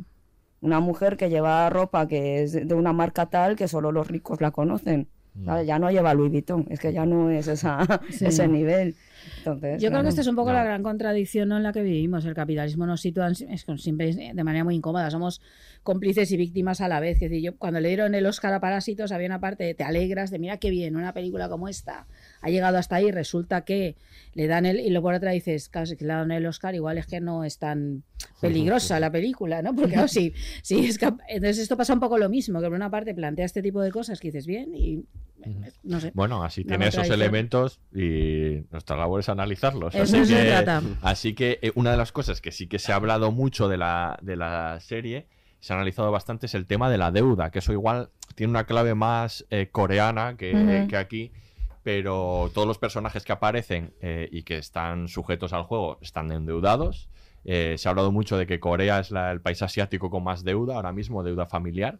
Eh, claro, en plan Estados Unidos, ¿no? Que es el referente que más podemos conocer, Sí. deudas de, sobre todo de estudios, muchísimas deudas de estudios, de Ujú. tal. Bueno, vemos prácticamente todos los ejemplos en la Sí. serie de, de personas endeudadas, Sí, ¿no? y además me, me hace gracia porque, bueno, cuando se ve desde un prisma occidental, yo me acuerdo que cada vez que explico estas cosas, pues la, la respuesta que me llevo siempre es la misma, ¿no? De aquí también pasa. Bueno, sí, pero no pasa igual. No pasa igual porque el constructo cultural y social no es el mismo. Tú no estás programado de la misma manera que está programado un coreano. Entonces, claro, ¿por qué en Estados Unidos hay tanto vagabundo? Pues eso, capitalismo también, ¿vale? Pero en Corea no hay tantos, es que en Corea se suicidan porque están construidos culturalmente de manera diferente. La vergüenza les puede más, les, o sea, les pesa Sí. todo mucho más, ¿no? Porque son muchísimo más colectivos. Entonces, claro, dices, vale, en, en España también hay muchos suicidios, por supuesto. O sea, no es un tema baladí. No, y es un tema baladí y tabú. Claro. Claro. Pero bueno, o sea, en Corea lo sobrellevan así. Los problemas son los mismos, el, el enfoque es diferente, ¿no? Decía el creador, de hecho, que, que cuando hace 10 años intentó vender la idea, nadie se la compraba por imposible, pero que ahora le, eh, prácticamente le decían que yo jugaría el juego de- del calamar, ¿no? Porque ha cambiado mucho las cosas, la sociedad está mucho más endeudada y son mucho más creíbles este tipo de personajes al límite, ¿no? Que están fuera de la sociedad y que harían cualquier cosa por, por salir de ella, ¿no? Bueno, el teléfono, ¿no? Se dice que el teléfono que sale en la serie que ha tenido que cambiar, Sí. ha Sí, tenido que cambiárselo sí. la persona que lo tenía porque le llamaban. ¿no? Efectivamente. Sí, sí, Mira, sí. Gente que quería cosa, jugar al juego. sí. Sí, sí, sí. Sí. Montemos uno y nos forramos. Igual, Un juego como calamar, conclusión ¿no? del podcast, está bien Pero este. para que veáis el, el- bueno, la envergadura de esto. Yo tenía una compañera cuando, cuando estaba en Corea, tenía una compañera japonesa y, nos preguntaban, bueno, eh, ¿cómo es tu hombre ideal? Y esta chica respondió, un hombre sin deudas. O sea, ya es que me da igual lo demás. O sea, quiero un hombre sin deudas y libre de bancos. Pues sí que está el perfil Está el bajo. portal. Sí, sí. Aprovechar. Sí, sí. O sea- Aprovechar. No sé, no sé. Si, si lo máximo que van a ver de mí es que no tengo deudas, a lo mejor no me siento extremadamente querido ni. Ni a ver la hipoteca, ¿eh? No sé yo, no. igual. No, a mí, mi teléfono, pásaselo. Sí, A ver si te llaman confundiéndose. y- para jugar para y acabar Pero en un juego. Tenemos que ir a rescatarte. Me parece que hay, hay muchos elementos respecto a esto en la serie muy interesantes. De hecho, lo han relacionado mucho con, con las ideas de, de Mauricio Lazzarato, que es un filósofo y sociólogo italiano, que habla un poco de la idea del hombre endeudado y de cómo pues es la, idea de deuda que, ahora está asociada al capital, antes provenía de- en el mundo antiguo de los dioses, eh, la deuda con los dioses, los ancestros, y cómo eso se ha sustituido, la religión se ha sustitu- sustituido por el capital. Y es que en la serie hay un, hay un momento que es clarísimo de esto en el que le dice, bueno, ¿cuán- ¿qué vamos a ganar? Y aparece el cerdo con una luz celestial en el en la parte de arriba, ¿no? Como si Sí, fuera la, claro. pro- la nueva, el nuevo dios, ¿no? La nueva deidad que se va llenando, ¿no? Eso es como... Y, y luego de ahí se entiende también mucho que, que está esta idea también asociada de la culpa. La culpa con, con la deuda eh, que, que- que hemos... No hace falta ir a Corea, la hemos, la hemos podido conocer nosotros aquí en la crisis de 2008. ¿Cuánto se habló de la gente que había vivido por encima de sus Sí. posibilidades? Se culpaba a las personas que se habían endeudado de, de más eh, porque en un momento de bonanza se compraron un piso que luego no iban a poder... Y la culpa era para ellos, no era para los Pero que... a, veces se compraban ocho, ¿eh? Yo, Ocho, bueno. eh, entiendo lo que dices, pero, Pero, pero- la peña pero- se flipó. Ya, pero la culpa hacia dónde se dirigía, ¿sabes? Sí, sí, sí, sí. Eh, toda esta idea de la culpa que además se ve muy bien en la serie, ¿no? El personaje del amigo, precisamente, el que hay dos, ese es el probablemente en el que más se ve, pero está en todos, ¿no? En él, que aunque sea una persona que se ha degradado mucho, Sí. pues la idea de no poder cuidar de su madre, ¿no? Eso. A ver, me parece fascinante ese personaje precisamente porque, eh, según lo que es la escalera social coreana, es el que más bajo ha caído. Mm. Porque era el, El que más alto triunfador, ¿no? estaba. Claro. Sí. Mm. Los otros, pues bueno, está la, la histriónica, que se habla poco de ella, pero hizo un papelazo. Sí. La, la que cada día se casa con uno, ¿no? Como la que se mete ahí cigarros. Sí, exacto, sí, sí, sí. A ver qué sacará, y era un par de cigarros. Y luego, ¿qué os, tela. qué os parece la- el retrato que hay, tanto de los pobres como de los ricos en la serie? Porque, por un lado, los pobres, yo creo que es interesante que hay muchos perfiles, ¿no? Desde, desde este protagonista que va ganando humanidad, que a mí me gusta mucho, que es, yo, creo que es bastante habitual en las, en las eh, ficciones coreanas, este personaje que empieza en la inmundicia, se comporta fatal y poco a poco va ganando humanidad a medida que progresa la historia. Eh, pero luego hay, pues, el mafioso, ¿no? Están todo, hay como todos los perfiles y luego estos ricos que quiero saber Uf. qué opináis de estos de estas élites ricas con máscaras Ricos, ricos de que están en la este, ¿eh? caricatura prácticamente. Ah, sí. grotesco, ¿no? Caricatura. Pero muy rosas, son muy rosas, ¿eh? Que yo digo, aquí hay un poco de racismo contra Occidente. Sí, ¿no? eso iba a decir. Son occidentales, de hecho, Porque- yo creo que todos ellos, Menos ¿no? uno, creo. Sí, que- menos yo uno que es chino, pero bueno, China también es foránea. Exactamente, exactamente, exactamente. Y, y el paralelismo me parece un poco peligroso. También os tengo que decir que Corea, o sea, lo siento por las fans del K-pop y las que quieren un novio coreano, pero Corea en temas sociales aún tiene mucho que mejorar y una de ellas es el racismo. ¿vale? Que está tan instaurado que ellos mismos ni se dan cuenta de los racistas que son. Bueno, ahí se ve con el inmigrante, con el pakistaní. Hombre, sí. Y a este lo, han- lo han puesto de bueno, pero claro, cuando ves que toda la turba eh, rica, ¿no? Son, son estadounidenses, o, bueno, blancos, ¿no? Lo vamos a decirlo así. Y, y muy asquerosos, ¿no? Con un perfil muy casposo. Muy, muy cerdo, muy, Muy Trump. muy Trump, sí, Sí. muy bien. Pero es que claro, es que, es que, es que Trump es una caricatura, ¿sabes? Que sí, sí, Sí, tiene que sacar matices sí, de ahí, sí. ¿no? Es que bueno, Entonces yo sí, creo la que- culpa también es que haya salido este hombre, Claro, no va a ser todo que- culpa de Es Corea. que son poco, un poco matizables estos ricos. A ver, yo creo que son muy caricaturescos y está hecho muy a grotesco. propósito. Sí, también. muy, yo, yo creo que sí. Muy esta, esos grandes trazos yo creo que está completamente a propósito. Importan Pero- los otros y ahí es pues, una especie de gente rica que no le importa nada más que su propia Mm. riqueza y su placer. Pero- Y ya está, ¿no? Entonces es muy grotesco. conocéis a los actores, porque uno no ha tenido ni que actuar, ¿eh? Porque se ve que tiene un canal de YouTube, bueno, ya os lo buscaré, es que eh, es, es un hombre que ha salido... Uno de bueno, los ricos. Sí, dices. uno de los ricos, eh, Geoffrey Juliano creo que se llama, no me hagáis mucho caso, pero vamos, que es, es, Es eh, eh, su vida es una caricatura misma, Claro, o es sea, que- era un hombre que se fue a Tailandia pues en busca de pues lo que lo obvio, No, ¿vale? Y, y nada, a ver, lo único que le salva es que es anti-Trump, pero vamos, que es que no ha tenido ni que actuar. Ya, ¿ves? Igual no son tan caricatura. Pero fíjate, lo que hablábamos antes de que em, nos podíamos sentir identificados porque eh, a veces consumimos ese tipo de productos en los que ves que alguien sufre, no sé qué, no sé cuándo, pero tú no te sientes eh, para nada No, eh, claro. cercano a ese personaje del rico, eh, que ya de de por sí la máscara ya te saca un poco de, de, de- de la cuestión. Así como el resto de, de máscaras son más enigmáticas, más férreas, ¿no? Esta máscara es como más carnavalesca, más, Sí. más como de broma. Entonces, to- todos los personajes del rico, sus formas, ¿no? La, la manera incluso en la que beben y todo, todo te parece como de, de, de- de cómic, no sé, como de, de- de risa, ¿no? No es algo que, que- que tú ansia- ansiarías estar en ese, en ese No, lugar. es una especie de cliché de las caricaturas Claro. que se hacen en los, de los ricos en las revistas, no sé, de- en la- durante la depresión, por ejemplo, o algo así. Sí, totalmente. Tiene ese, ese, ese carácter. Pero ¿no? desactiva un poco la crítica. Sí, eso, eso es verdad. Porque no te sientes aludido. Sientes que Eso son es. esa, esa especie de conspiranoia, ¿no? De una élite Ah, que efectivamente. Ese no- ese no eres tú. Que se la Claro, de entonces creo que ahí se desactiva un poco la Sí. crítica. Porque Sí. tú sí que eres ese, en realidad. O sea, quiero decir, eh, cada uno en la medida en, en- en- en la que podemos. Claro. Pero quiero decir, porque tú disfrutas, porque tú colaboras, tú miras. O sea, en la medida en que podemos, todos construimos ese, ese, ese tipo de sistema del que habla la serie. Pero a mí eh, he de reconocer que cuando aparecen los ricos, la serie me saca un poco. O sea, Sí. ya ahí Mm. me Yo creo que es lo más flojo de toda la serie. pero Black Mirror lo hace mejor, por sí. ejemplo. Black Mirror Truman, ¿no? Claro. sí, sí, sí, Sí. que culpa de alguna forma. Dices que tú también estás ahí, tú también eres. Sí. O sea, Mm. esto es por culpa tuya. Y aquí de pronto no, no es culpa nuestra, ¿no? Sí, Sí, no, sí. es verdad, en Black Mirror estás interpelado constantemente, tú Ujú. estás en el lugar, aquí no.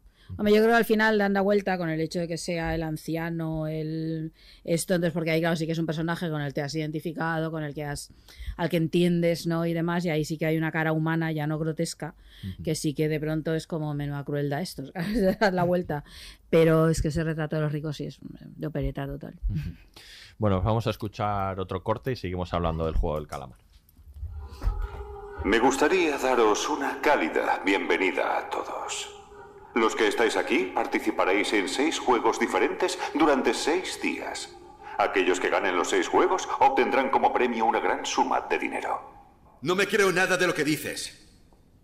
Nos habéis engañado y encerrado. Escondéis la cara porque sabéis que nada de lo que habéis hecho es legal. Dame una buena razón para que os podamos creer. Todos los que os encontráis ahora aquí estáis viviendo al límite, con deudas que no podéis saldar. Todos los que estáis aquí nos creísteis y os ofrecisteis voluntarios para participar en este juego sin coacciones. Aún así, os daré una última oportunidad para que escojáis.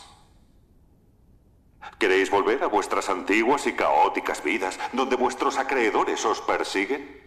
¿O aprovecharéis esta última oportunidad que os estamos ofreciendo?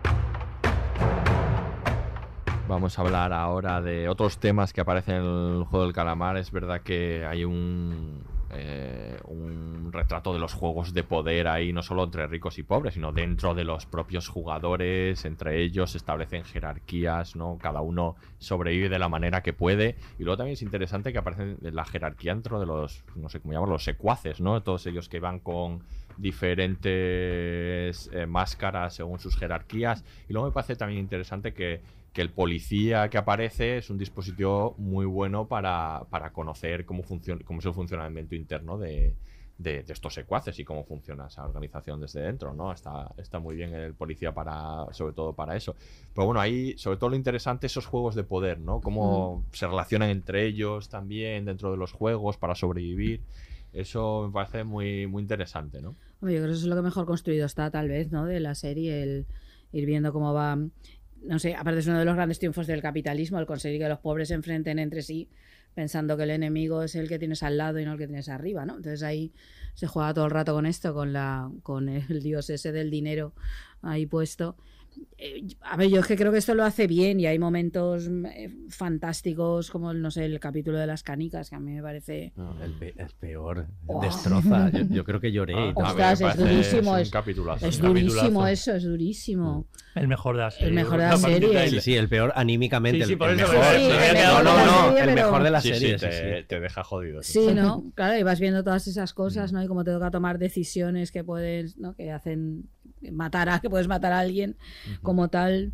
No sé, yo creo que eso lo juega muy bien porque yo creo que es un buen reflejo también de lo que sucede en la realidad, esta idea de que enfrentarse, eh, a veces te toca colaborar y a veces enfrentarse, pero siempre tiene que ver con conseguir un fin eh, como tal, ¿no? Entonces es, sabes que al final acabarán todos enfrentados, ¿no? De algún, de algún modo y que algo tienes que dejar por el camino, tu humanidad, tu compasión, tu todo ese tipo de cosas, ¿no? A mí Entonces me ahí- hace gracia porque refleja mucho la dinámica del patio del colegio. Totalmente. ¿No? Es como está el matón, Eso es. está la niña neurótica que va por ahí, que no sabes, o sea, siempre hemos tenido una así, ¿no? Y, y luego está, pues eso, bueno, el bueno, luego La, el solita- listo. la solitaria, el Sí, otro, sí. em, Luego los grupos, ¿no? Cómo se Sí, forman, claro. el del matón con los suyos. Bueno, pero la idea de ¿no? patio de colegio más es tal cual. Yo creo que toda la parte esta no está con- concebida como no sé. Claro. Luego los vas viendo, ¿no? Cada, cada grupo puesto en su sitio ahí. Ujú. Yo es que creo que esa es una de las claves del éxito, lo bien, o sea, lo, eh, aunque haya mucho estereotipo, pero lo- están muy construidos los personajes. Sí. O sea, pese a que está- eh, vemos a un, a un grupo muy, muy muy amplio y podríamos eh, pensar que es una masa, eh, están muy identificados y, y muy bien trazados los personajes para que tú enseguida eh, los distingas, te identifiques, odies, eh, te, te apiades de, de- de unos y de otros. Pues Yo creo que esa es una de, de- de las claves, más, más allá de, de todo lo, lo- lo efectista que hemos dicho que es el primer capítulo, es que enseguida te traza a los personajes para que tú te, te, pu- te puedas embarcar en este viaje con ellos. Sí, además porque te, te recuerda mucho cuando, a ver, por lo menos a mí, cuando ibas al colegio, ¿no? Y dices, la, el estrés este que teníamos todos de chiquillos cuando llegaba al patio y yo qué sé, se crean ahí jerarquías, ¿no? Claro. Y grupos de poder, ¿no? En, Ujú. en todo, ¿no? Jugando a la cuerda, jugando a la goma, jugando al fútbol, siempre Mm. cogen a los mejores, siempre dejan a los peores. Se quejaban ahora en los colegios de que pasaba eso por el juego del calamar, pero no, señores, no. Eso no, ha pasado o sea, toda la vida. Siempre ha sido así. Es que no es la causa, eso es lo que está contando, es algo que ya sucede desde Claro. siempre. Sí, yo, yo de nuevo creo que todo el tema de esto de las jerarquías y todo esto también tampoco es raro que venga de Corea, ¿no? O no, lo digo porque no, no, a mí me encanta Ya, ya, ya. Corea, de verdad. Pero, pero No, sí que, no, que no, sí, pero sí que es verdad que yo que, que Corea igual que Japón, yo sé que odiáis a los japoneses, los coreanos. y eso. No, no, está todos los que yo conozco de Corea los odian a muerte, pero en realidad las culturas se parecen muchísimo. Y, y es una lengua que tiene tres jerarquías. Y tú tienes que aprender tres lenguas distintas. Depende de a quién te dirijas. Si están. Hay, una cosa que me contaba también una amiga japonesa es que allí cuando se saludan, todo el mundo tiene la tarjeta con el Mm. nombre y, y la empresa, el cargo que ocupa la empresa. Entonces se saludan haciendo una reverencia y la pones para que el otro la vea, ¿no? Con las dos manos. Y el otro tiene que ver si estás por encima o por debajo para acabar la reverencia más abajo que tú. O sea, que Mm. todo es jerárquico. Entonces, lo primero es enseñar quién eres, qué cargo ocupas, para que te hablen de una forma o de otra, ¿no? Mm. Porque la jerarquía está interior, o sea, dentro de la lengua. Además, de hecho, hay más de tres jerarquías. Lo que pasa es que lo vas aprendiendo. Claro, yo quería aprender coreano puesto. y yo preguntaba, ¿cómo se dice hola? Y me decían, ¿a quién? Y yo decía, pues hola, a, a ti. Y me decía, a mí así, pero no se lo digas a aquel, porque entonces igual se enfada porque eh, no es su... Y es como de, claro, es dificilísimo, hay que hablar muchos idiomas a la vez. Sí, porque estás como en cuatro dimensiones siempre, ¿no? Y dependiendo de con qué dimensión te estés mezclando, tienes que Y, cambiar y el si no registro. sabes, si el otro... No, pues hay muchas veces que hay, hay malentendidos, claro, porque, a ver, yo por ejemplo, nos pasa todos los días, ¿cómo la tengo que llamar a usted? Y, ay, pues no lo sé. Eh, a ver, yo soy amiga de tu madre, pero tu madre es superior a mí, a mí porque, claro, porque fuimos a la universidad, pero yo soy más joven, pero tú eres su hija. Claro, no sé, ya llega un punto que dices, mira, llámame, yo qué sé, ¿sabes? No, Llámame. no, no, no me llames. me. A mí me llama mucho la atención con esta idea del poder, porque siempre me ha llamado la atención esto, es los esbirros, es decir, los que matan. Es que está la jerarquía esta que estos nunca sabemos quiénes son, ¿no? Los, eh, los, Los últimos, esbirros. los que disparan, ¿no? Claro, estos que son Mm, prisioneros a su vez. Bueno, prisioneros son, ¿no? Los encierran cada creo- vez. No, pero los encierran cada vez en las, en las puertas esas ahí, cada día tienen que salir y formar. ¿Cómo llegan ahí? Esos, quiero saber Ah, quiénes son esos claro, personajes. dase- Quiero saber quién es el personaje que es capaz de matar, ¿por qué? ¿Cuál es su recompensa? Porque claro, la recompensa de los que compiten es ganaré un dinero que me va a permitir vivir toda mi vida y 16 generaciones más. Pero ¿cuál es la recompensa de esto? O sea, Eso, mí podría ser No, pero un, es que a mí- un buen factor el segundo, eso- no, porque me- siempre me ha llamado pero- mucho la atención esto en todas las estructuras de poder, en la mafia, en otras, esta idea de quiénes son estos, estos esbirros que no tienen escrúpulos en matar, que son los que hacen el trabajo sucio o los que mandan.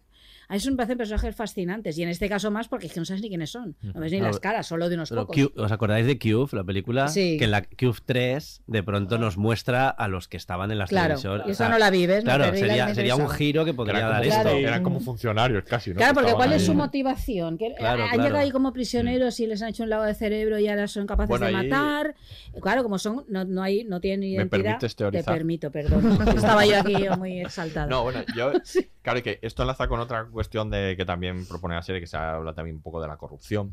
Ya. Y, y que yo podría imaginar que son gente en el límite, igual que, Claro. que los participantes, porque hay un momento en el que se ve, gracias al policía, que ellos son corruptos por dentro y de hecho Mm. varios de ellos están haciendo trafullas para sacar cadáveres, vender los órganos y ganar un dinero Mm. extra, ¿no? Como ella no tiene ningún tipo de escrúpulo, por supuesto, pero bueno, ahí se demuestra, ¿no? Como que si no está en una posición en la que ellos no hagan este tipo de cosas, ¿no? Con lo cual te Pero puede indicar un poco Entonces son asalariados que cobran por matar. Est- ¿Cómo llegas a ser eso? podría ser en algo así como alguien que está pues también en- pues entre el suicidio y, trabajar de, de eso o meterse en el juego del calamar.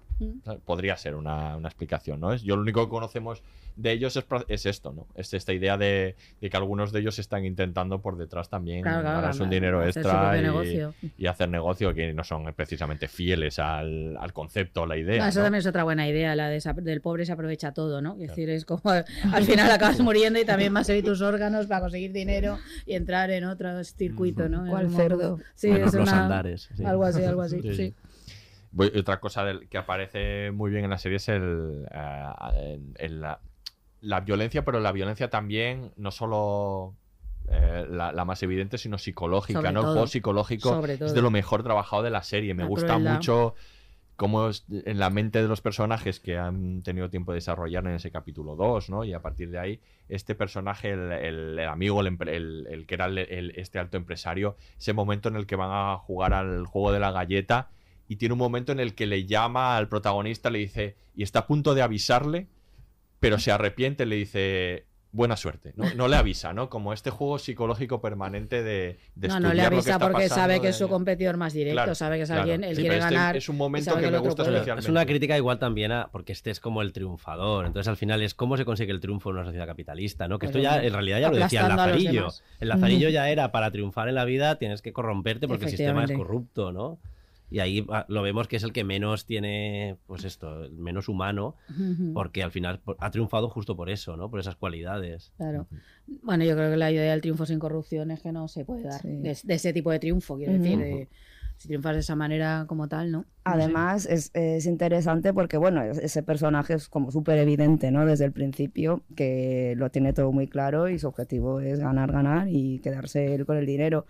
Pero luego tenemos grises, ¿no? Como la pareja. Sí. Esta pareja que, nada, dices, joder, pobrecito, les ha tocado las canicas, Ya. se tiene que morir uno, pero claro, luego llega el otro, el señor, ¿no? El que ha sobrevivido y dice, eh, oye, que ¿y si lo dejamos todos? Y ya está. Claro, tú te llevas parte del dinero porque un fallecido es tu mujer, Claro. ¿sabes? Entonces, bueno, sí, eh, te da pena, en ese momento dices, vale, el pobre hombre se suicida, pero así puedo también conseguir un pellizco, ¿sabes? Por lo menos, y salir vivo. A mí lo que me gusta también ya no solo que, a ver, son juegos psicológicos eh, eh, entre los personajes, pero yo creo que también es con los espectadores, que esta es la parte en la que yo creo que funciona la serie, funciona porque esto, tú estás ahí. Me gusta mucho la parte esta en que les obligan a elegir compañeros, no saben para qué, entonces eligen en función de determinadas, pues elijo uno muy fuerte, porque ha sido muy psicológicamente muy, muy, así muy fuerte para que tal, o cojo a alguien muy inteligente cuando lo que van a hacer es enfrentarlos entre ellos. A nadie se les ocurre esa idea, pero es que a nosotros tampoco se nos había ocurrido. Entonces, yo hay un juego constante, yo creo que eso es- Normalmente cuando este, estas narraciones así crueles funcionan bien cuando son crueles también con nosotros, porque son crueles con nosotros, con los espectadores. Estás ahí sufriendo, no ya porque les veas sufrir, sino porque tú también sufres ese proceso. El de y te pones en lugar, ¿a quién elegirías? Y que dices, "Mm, coño, me hubieran matado. O sea, me- ma- mal. O sea, mi elección hubiera supuesto que muero ya, ¿no?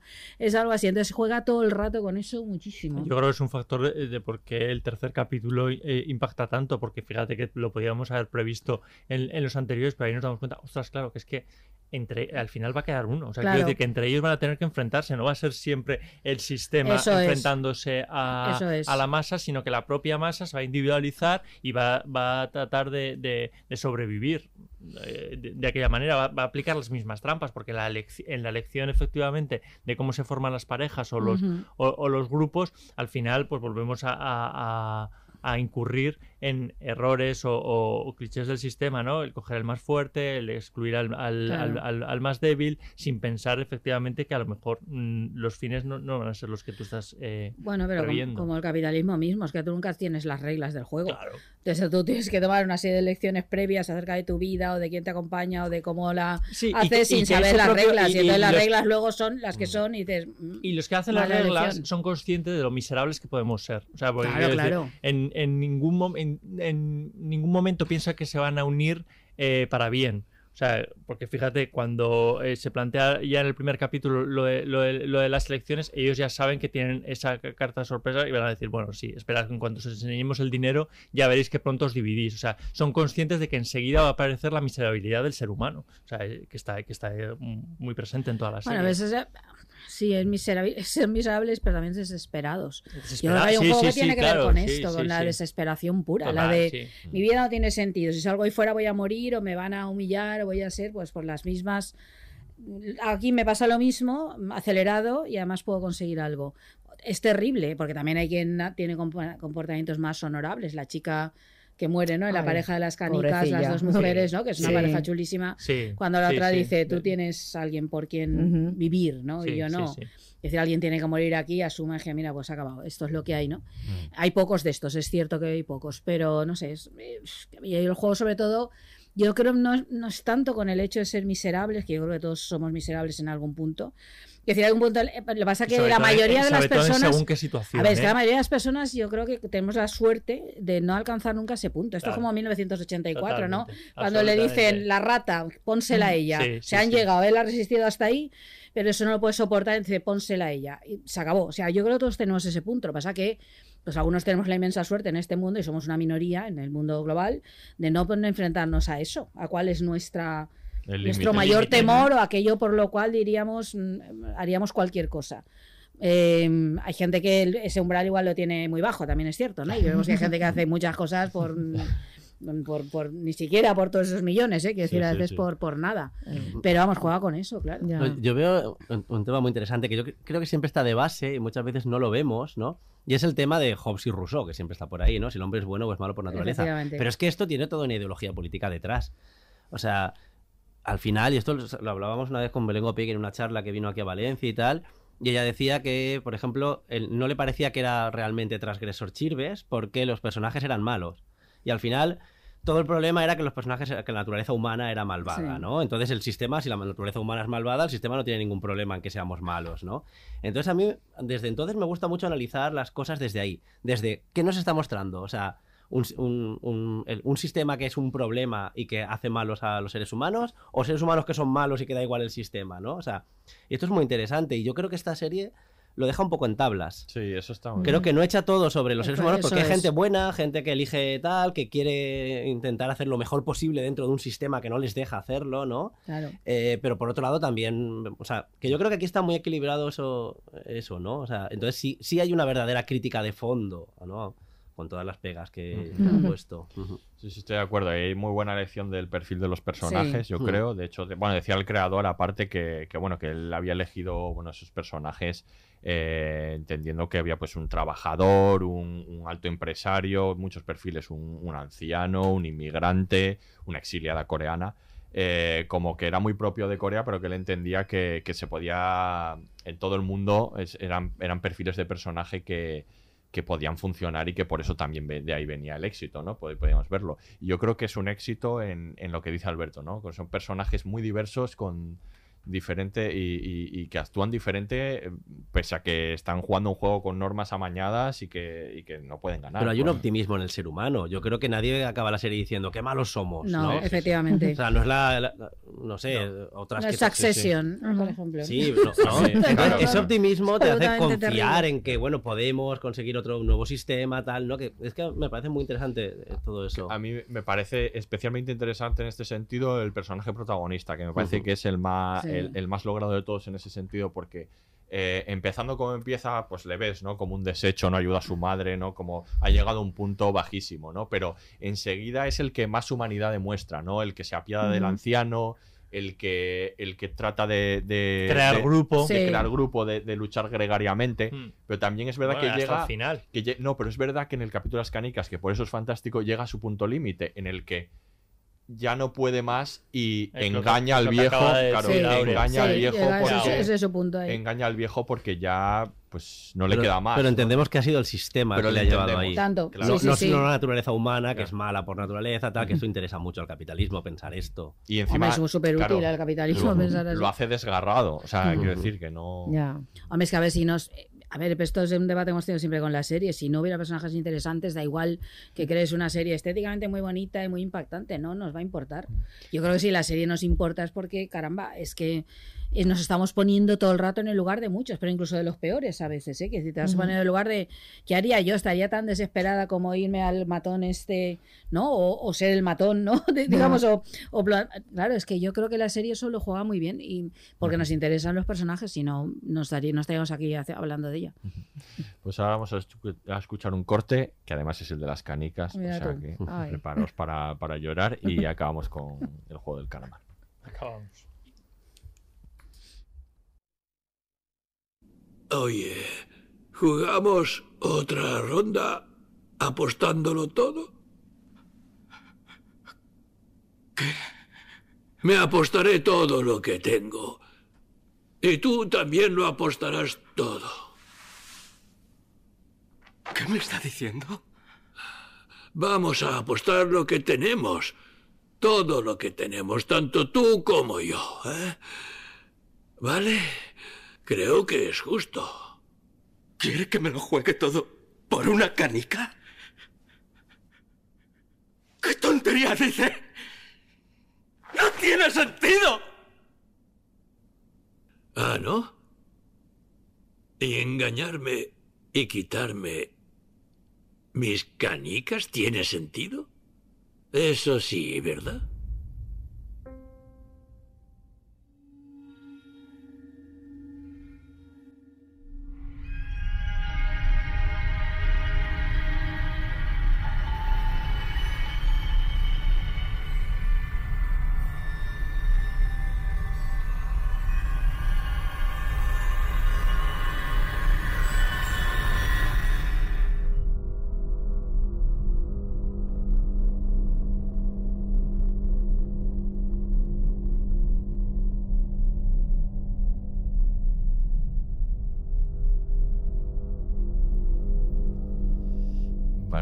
Escuchábamos el fragmento de las del- de las canicas, ¿no? Tan, estábamos tan repartiendo aquí. Sí, exacto. Muy- bueno, Jugando no- aquí a los. a los- Efectivamente. No solo muy bueno esa conversación entre ellos, sino efectivamente la de las, la de las chicas entre ellas, la de la de todo el momento con, eh, con Ali, con el, con el inmigrante y cómo Yo- le da el cambiazo Yo con las reconozco canicas. que el cambiazo este, este está en el límite de lo verosímil. Sí, ¿eh? sí, a mí me pareció. totalmente.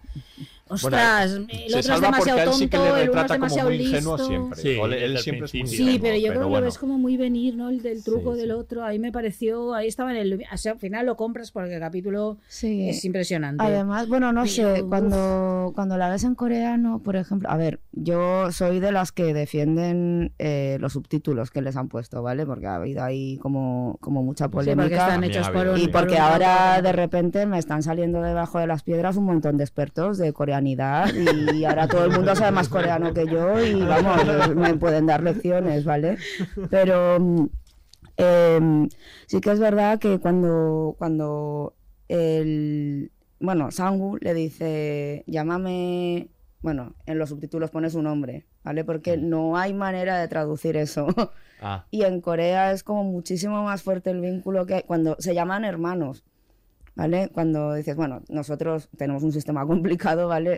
Eh, tú si eres chico, pues tienes una manera para llamar a tu hermana mayor y a tu hermano mayor y viceversa también, ¿vale? Y, y cuando te haces muy, muy cercano a alguien, lo llamas hermano mayor, y porque esa persona te deja, ¿vale? Y esa persona tiene que cuidar de ti eso quiere decir que cuando yo quedo, por ejemplo, con una persona a la que yo llamo hermana mayor sin ser mi hermana, esa persona normalmente me paga las comidas, me paga las cenas, siempre está cuidándome, ¿sabes? Y yo tengo que hacer lo mismo con eh, personas que son más pequeñas que yo, a las que yo permito que me llamen hermana mayor. Ajá. Entonces ahí sí que es inevitable porque tampoco puedes traducirlo en una frase, pero el, el vínculo que hay de llamarte hermano mayor es mucho mayor que llámame por mi nombre.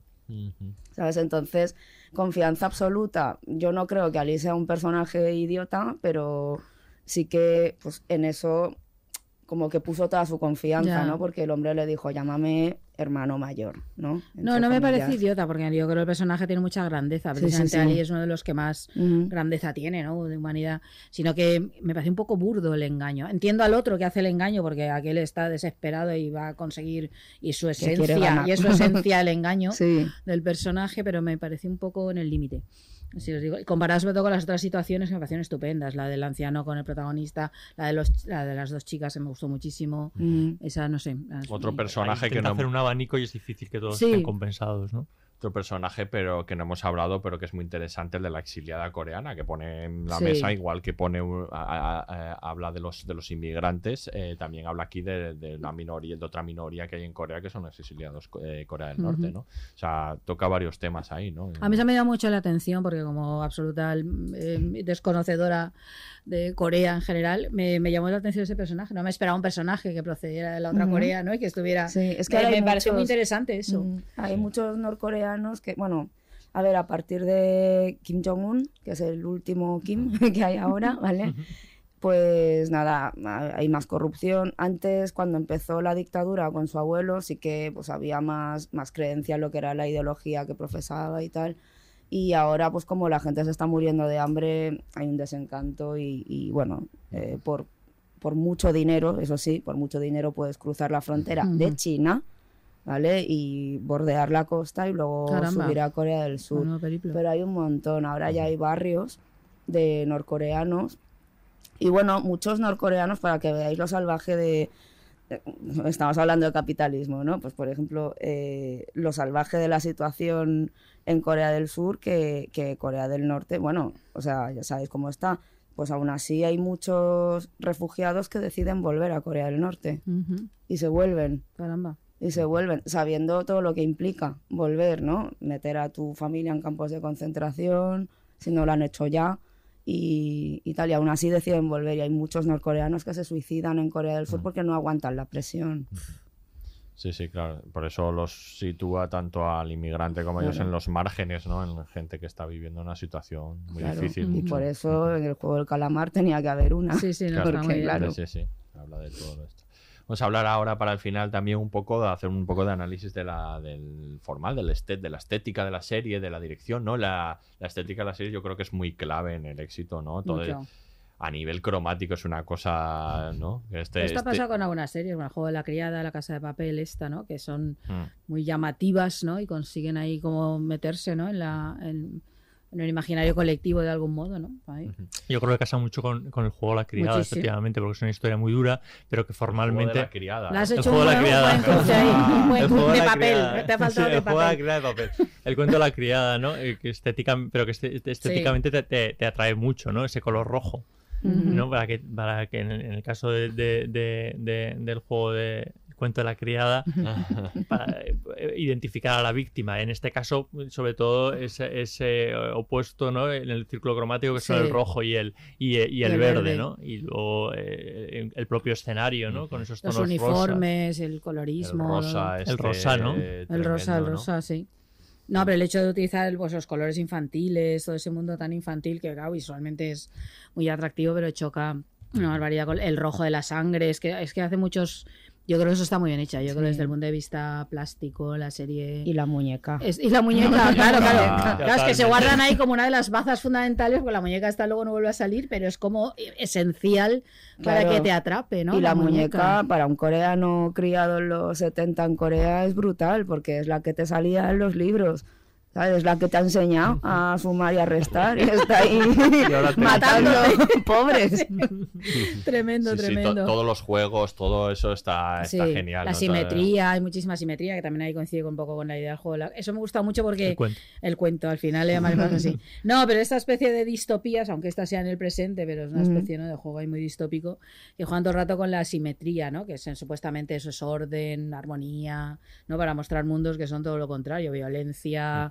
Eh, ¿no? odio, crueldad, ¿no? Entonces ahí eso si está bien hecho es muy efectivo y yo creo que está muy bien hecho, sin duda que sí. Y todos los escenarios, me gusta mucho la, la- todo este laberinto a lo Escher, ¿no? Todo Ah, bueno, de- sí, qué bonito eso. Y los colores, sí. Sí, sí, que, que- que parece como un laberinto que, que empieza otra vez, ¿no? Y, y luego las salas, ¿no? Esta sala donde les tienen, que es súper marcial, ¿no? Con todos los, con todas las literas que luego vemos que además, Ujú. pues hay todas estas figuras pintadas en la, en la pared que dan clave, pero luego pasan a esta sala blanca, que es blanca, luminosa, ¿no? Como si ascendieran a otro, otro lugar, ¿no? Me parece que los escenarios están como Sí. muy, muy No, y luego con esto de las paredes blancas juega mucho con la- una condición como abstracta también, ¿no? Claro, que destaca muchísimo las figuras y te atrapa, te atrapa muchísimo, ¿no?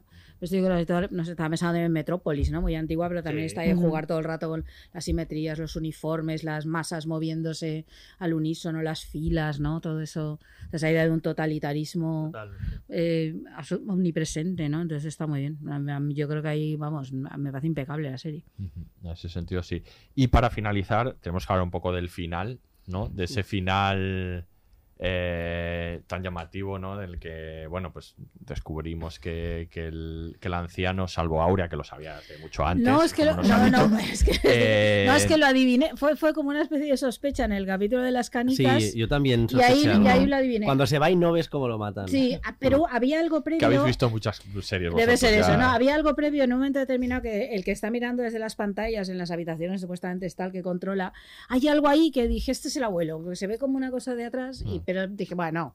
Y luego cuando pasó esto dije, confirme, dije, sí es. Yo, Entonces yo ahí no, no pensaba que el final quizá, pero sí dije, vale, que Este no hayamos está, visto sí. la muerte significa que esto va a salir, porque Sí. sé, al final cuando te dedicas a la narrativa, yo soy Sí. escritor, pero da igual, la Pues narrativa funciona de una Sabes que manera. es un momento muy emocionante. Sí. Claro, para- tú dices, no puede ser que no me lo estén sacando. ganar Si no me lo Claro. están sacando, es tal, o sea. Claro, y ha sido ya Ah. suficientemente cruel, porque si hubieran puesto todo el resto de muertes en off, que lo hubiéramos oído, no, no sospecharíamos. Yo Mm. claro, creo que ahí, sí. porque hemos visto cómo matan a la chica, cómo matan a todos, ¿no? Además, Sí. una imagen que recuerda muchísimo la imagen esta de Vietnam, Mm. ¿no? Del, la foto famosísima del, del el hombre que dispara, ¿no? Que es una foto muy famosa. Y este no, dices, ahí lo que tú Sí, dices, ya hemos alarma. visto muchas Sí, cosas, sí. sí, esto, esto A es mí, así. eh, bueno, así, bueno, esas cosas, mm, por supuesto, pero me escamó un poco lo de que le diera la chaqueta al Ah. protagonista, ¿vale? Es como, no sé, porque tú, tú ahí no tienes ningún tipo de identidad, ¿no? Tu identidad es el número que tú llevas, ¿no? Y, y me pareció simbólico que le diera la chaqueta, no me preguntéis por qué, son corazonadas, ¿vale? Pero sí que lo vi extraño, ¿no? En el- no sé si era para darle protección en algún caso, no sé, ¿vale? Pero me pareció raro. No sé si eso lo van a desarrollar en, en, En otra no sé, en otra temporada, No sé. lo que sea. A mí me gusta especialmente antes de, de ese final el momento en el que se enfrentan ellos dos en el último juego, en el juego del calamar, las dos ópticas enfrentadas me, parece, me parecen chulísimas. Él- Visualmente también. visualmente también, pero él, el empresario, eh, dice que ha llegado ahí por méritos propios, eh, enfrentándose a los demás ha sido mejor, mientras que la óptica de él es que gracias al resto ha podido llegar allí. es, ¿no? Son dos ópticas enfrentadas que me parece que son chulísimas. Y luego en el final, eh, ¿qué os parece?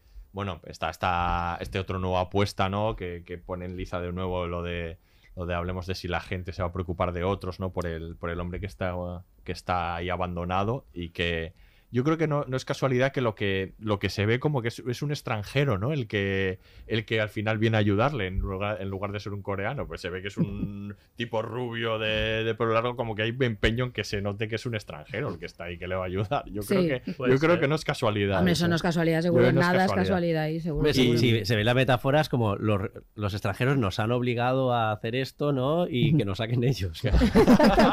Llevarlo ahí.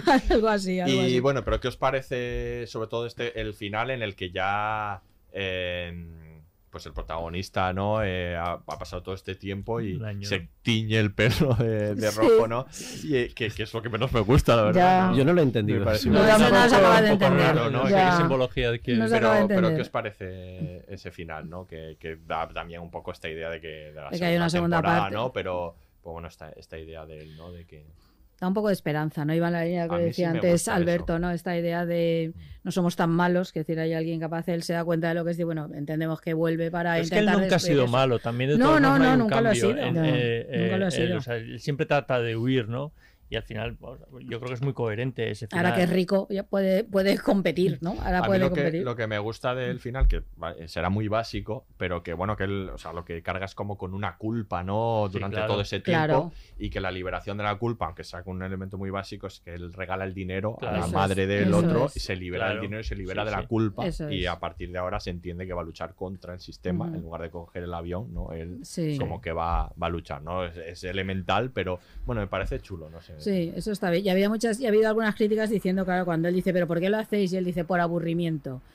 No, sí, sí. Pero, yo, pero a mí no entiendo por las críticas. Pues si eres Porque rico en este mundo, te aburres. Poco lógico claro. que, No, pero te aburres, entonces juegas.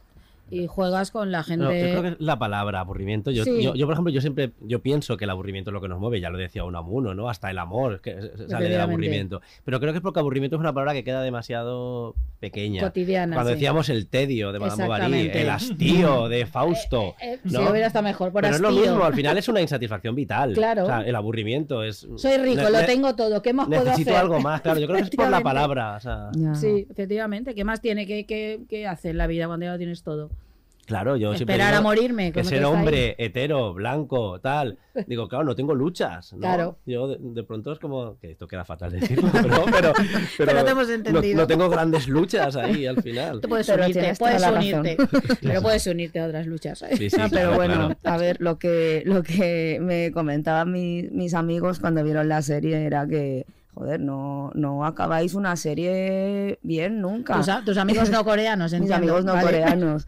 Dice, "Ah, ¿por qué, por qué matan a la madre? Y hombre, pues la tienen que matar, porque si no, este personaje no, no tira para Es adelante. necesario. ¿no? No- Y forma parte de su redención también. O sea, ella tiene que morir para que él Claro. asuma la conciencia. Entonces ya, Eso es o así. sea, como que sale por completo de su vida anterior y ya puede enfocarse y ser otro. Bueno, supongo que en lo de teñirse de rojo temporada. era por ahí esa idea Ya. de me convierto en otro, un poquito burdo, pero bueno, tal vez. Cerramos aquí. Sí, yo creo que no, que hemos mm, El juego se acaba. Muchas, muchas cosas, exacto. Muy bien, pues Jun, Alberto, muchas gracias por haber venido y habernos acompañado. A vosotros. Gracias a vosotros. Ahora, Miquel, nos vemos en el próximo En el próximo podcast. capítulo, sí. Muy bien, pues aquí se despide el Laboratorio de Investigación de Series, el único podcast seriéfilo que jugaría el juego del calamar, pero de tranquis, ¿eh? Hasta la próxima. Laboratorio de Investigación de Series, un podcast de David Brieva, Aurea Ortiz y Miquel Labastida. Producción ejecutiva, Eugenio Viñas. Todos los episodios y contenidos adicionales en podiumpodcast.com y en nuestra aplicación disponible para dispositivos iOS y Android.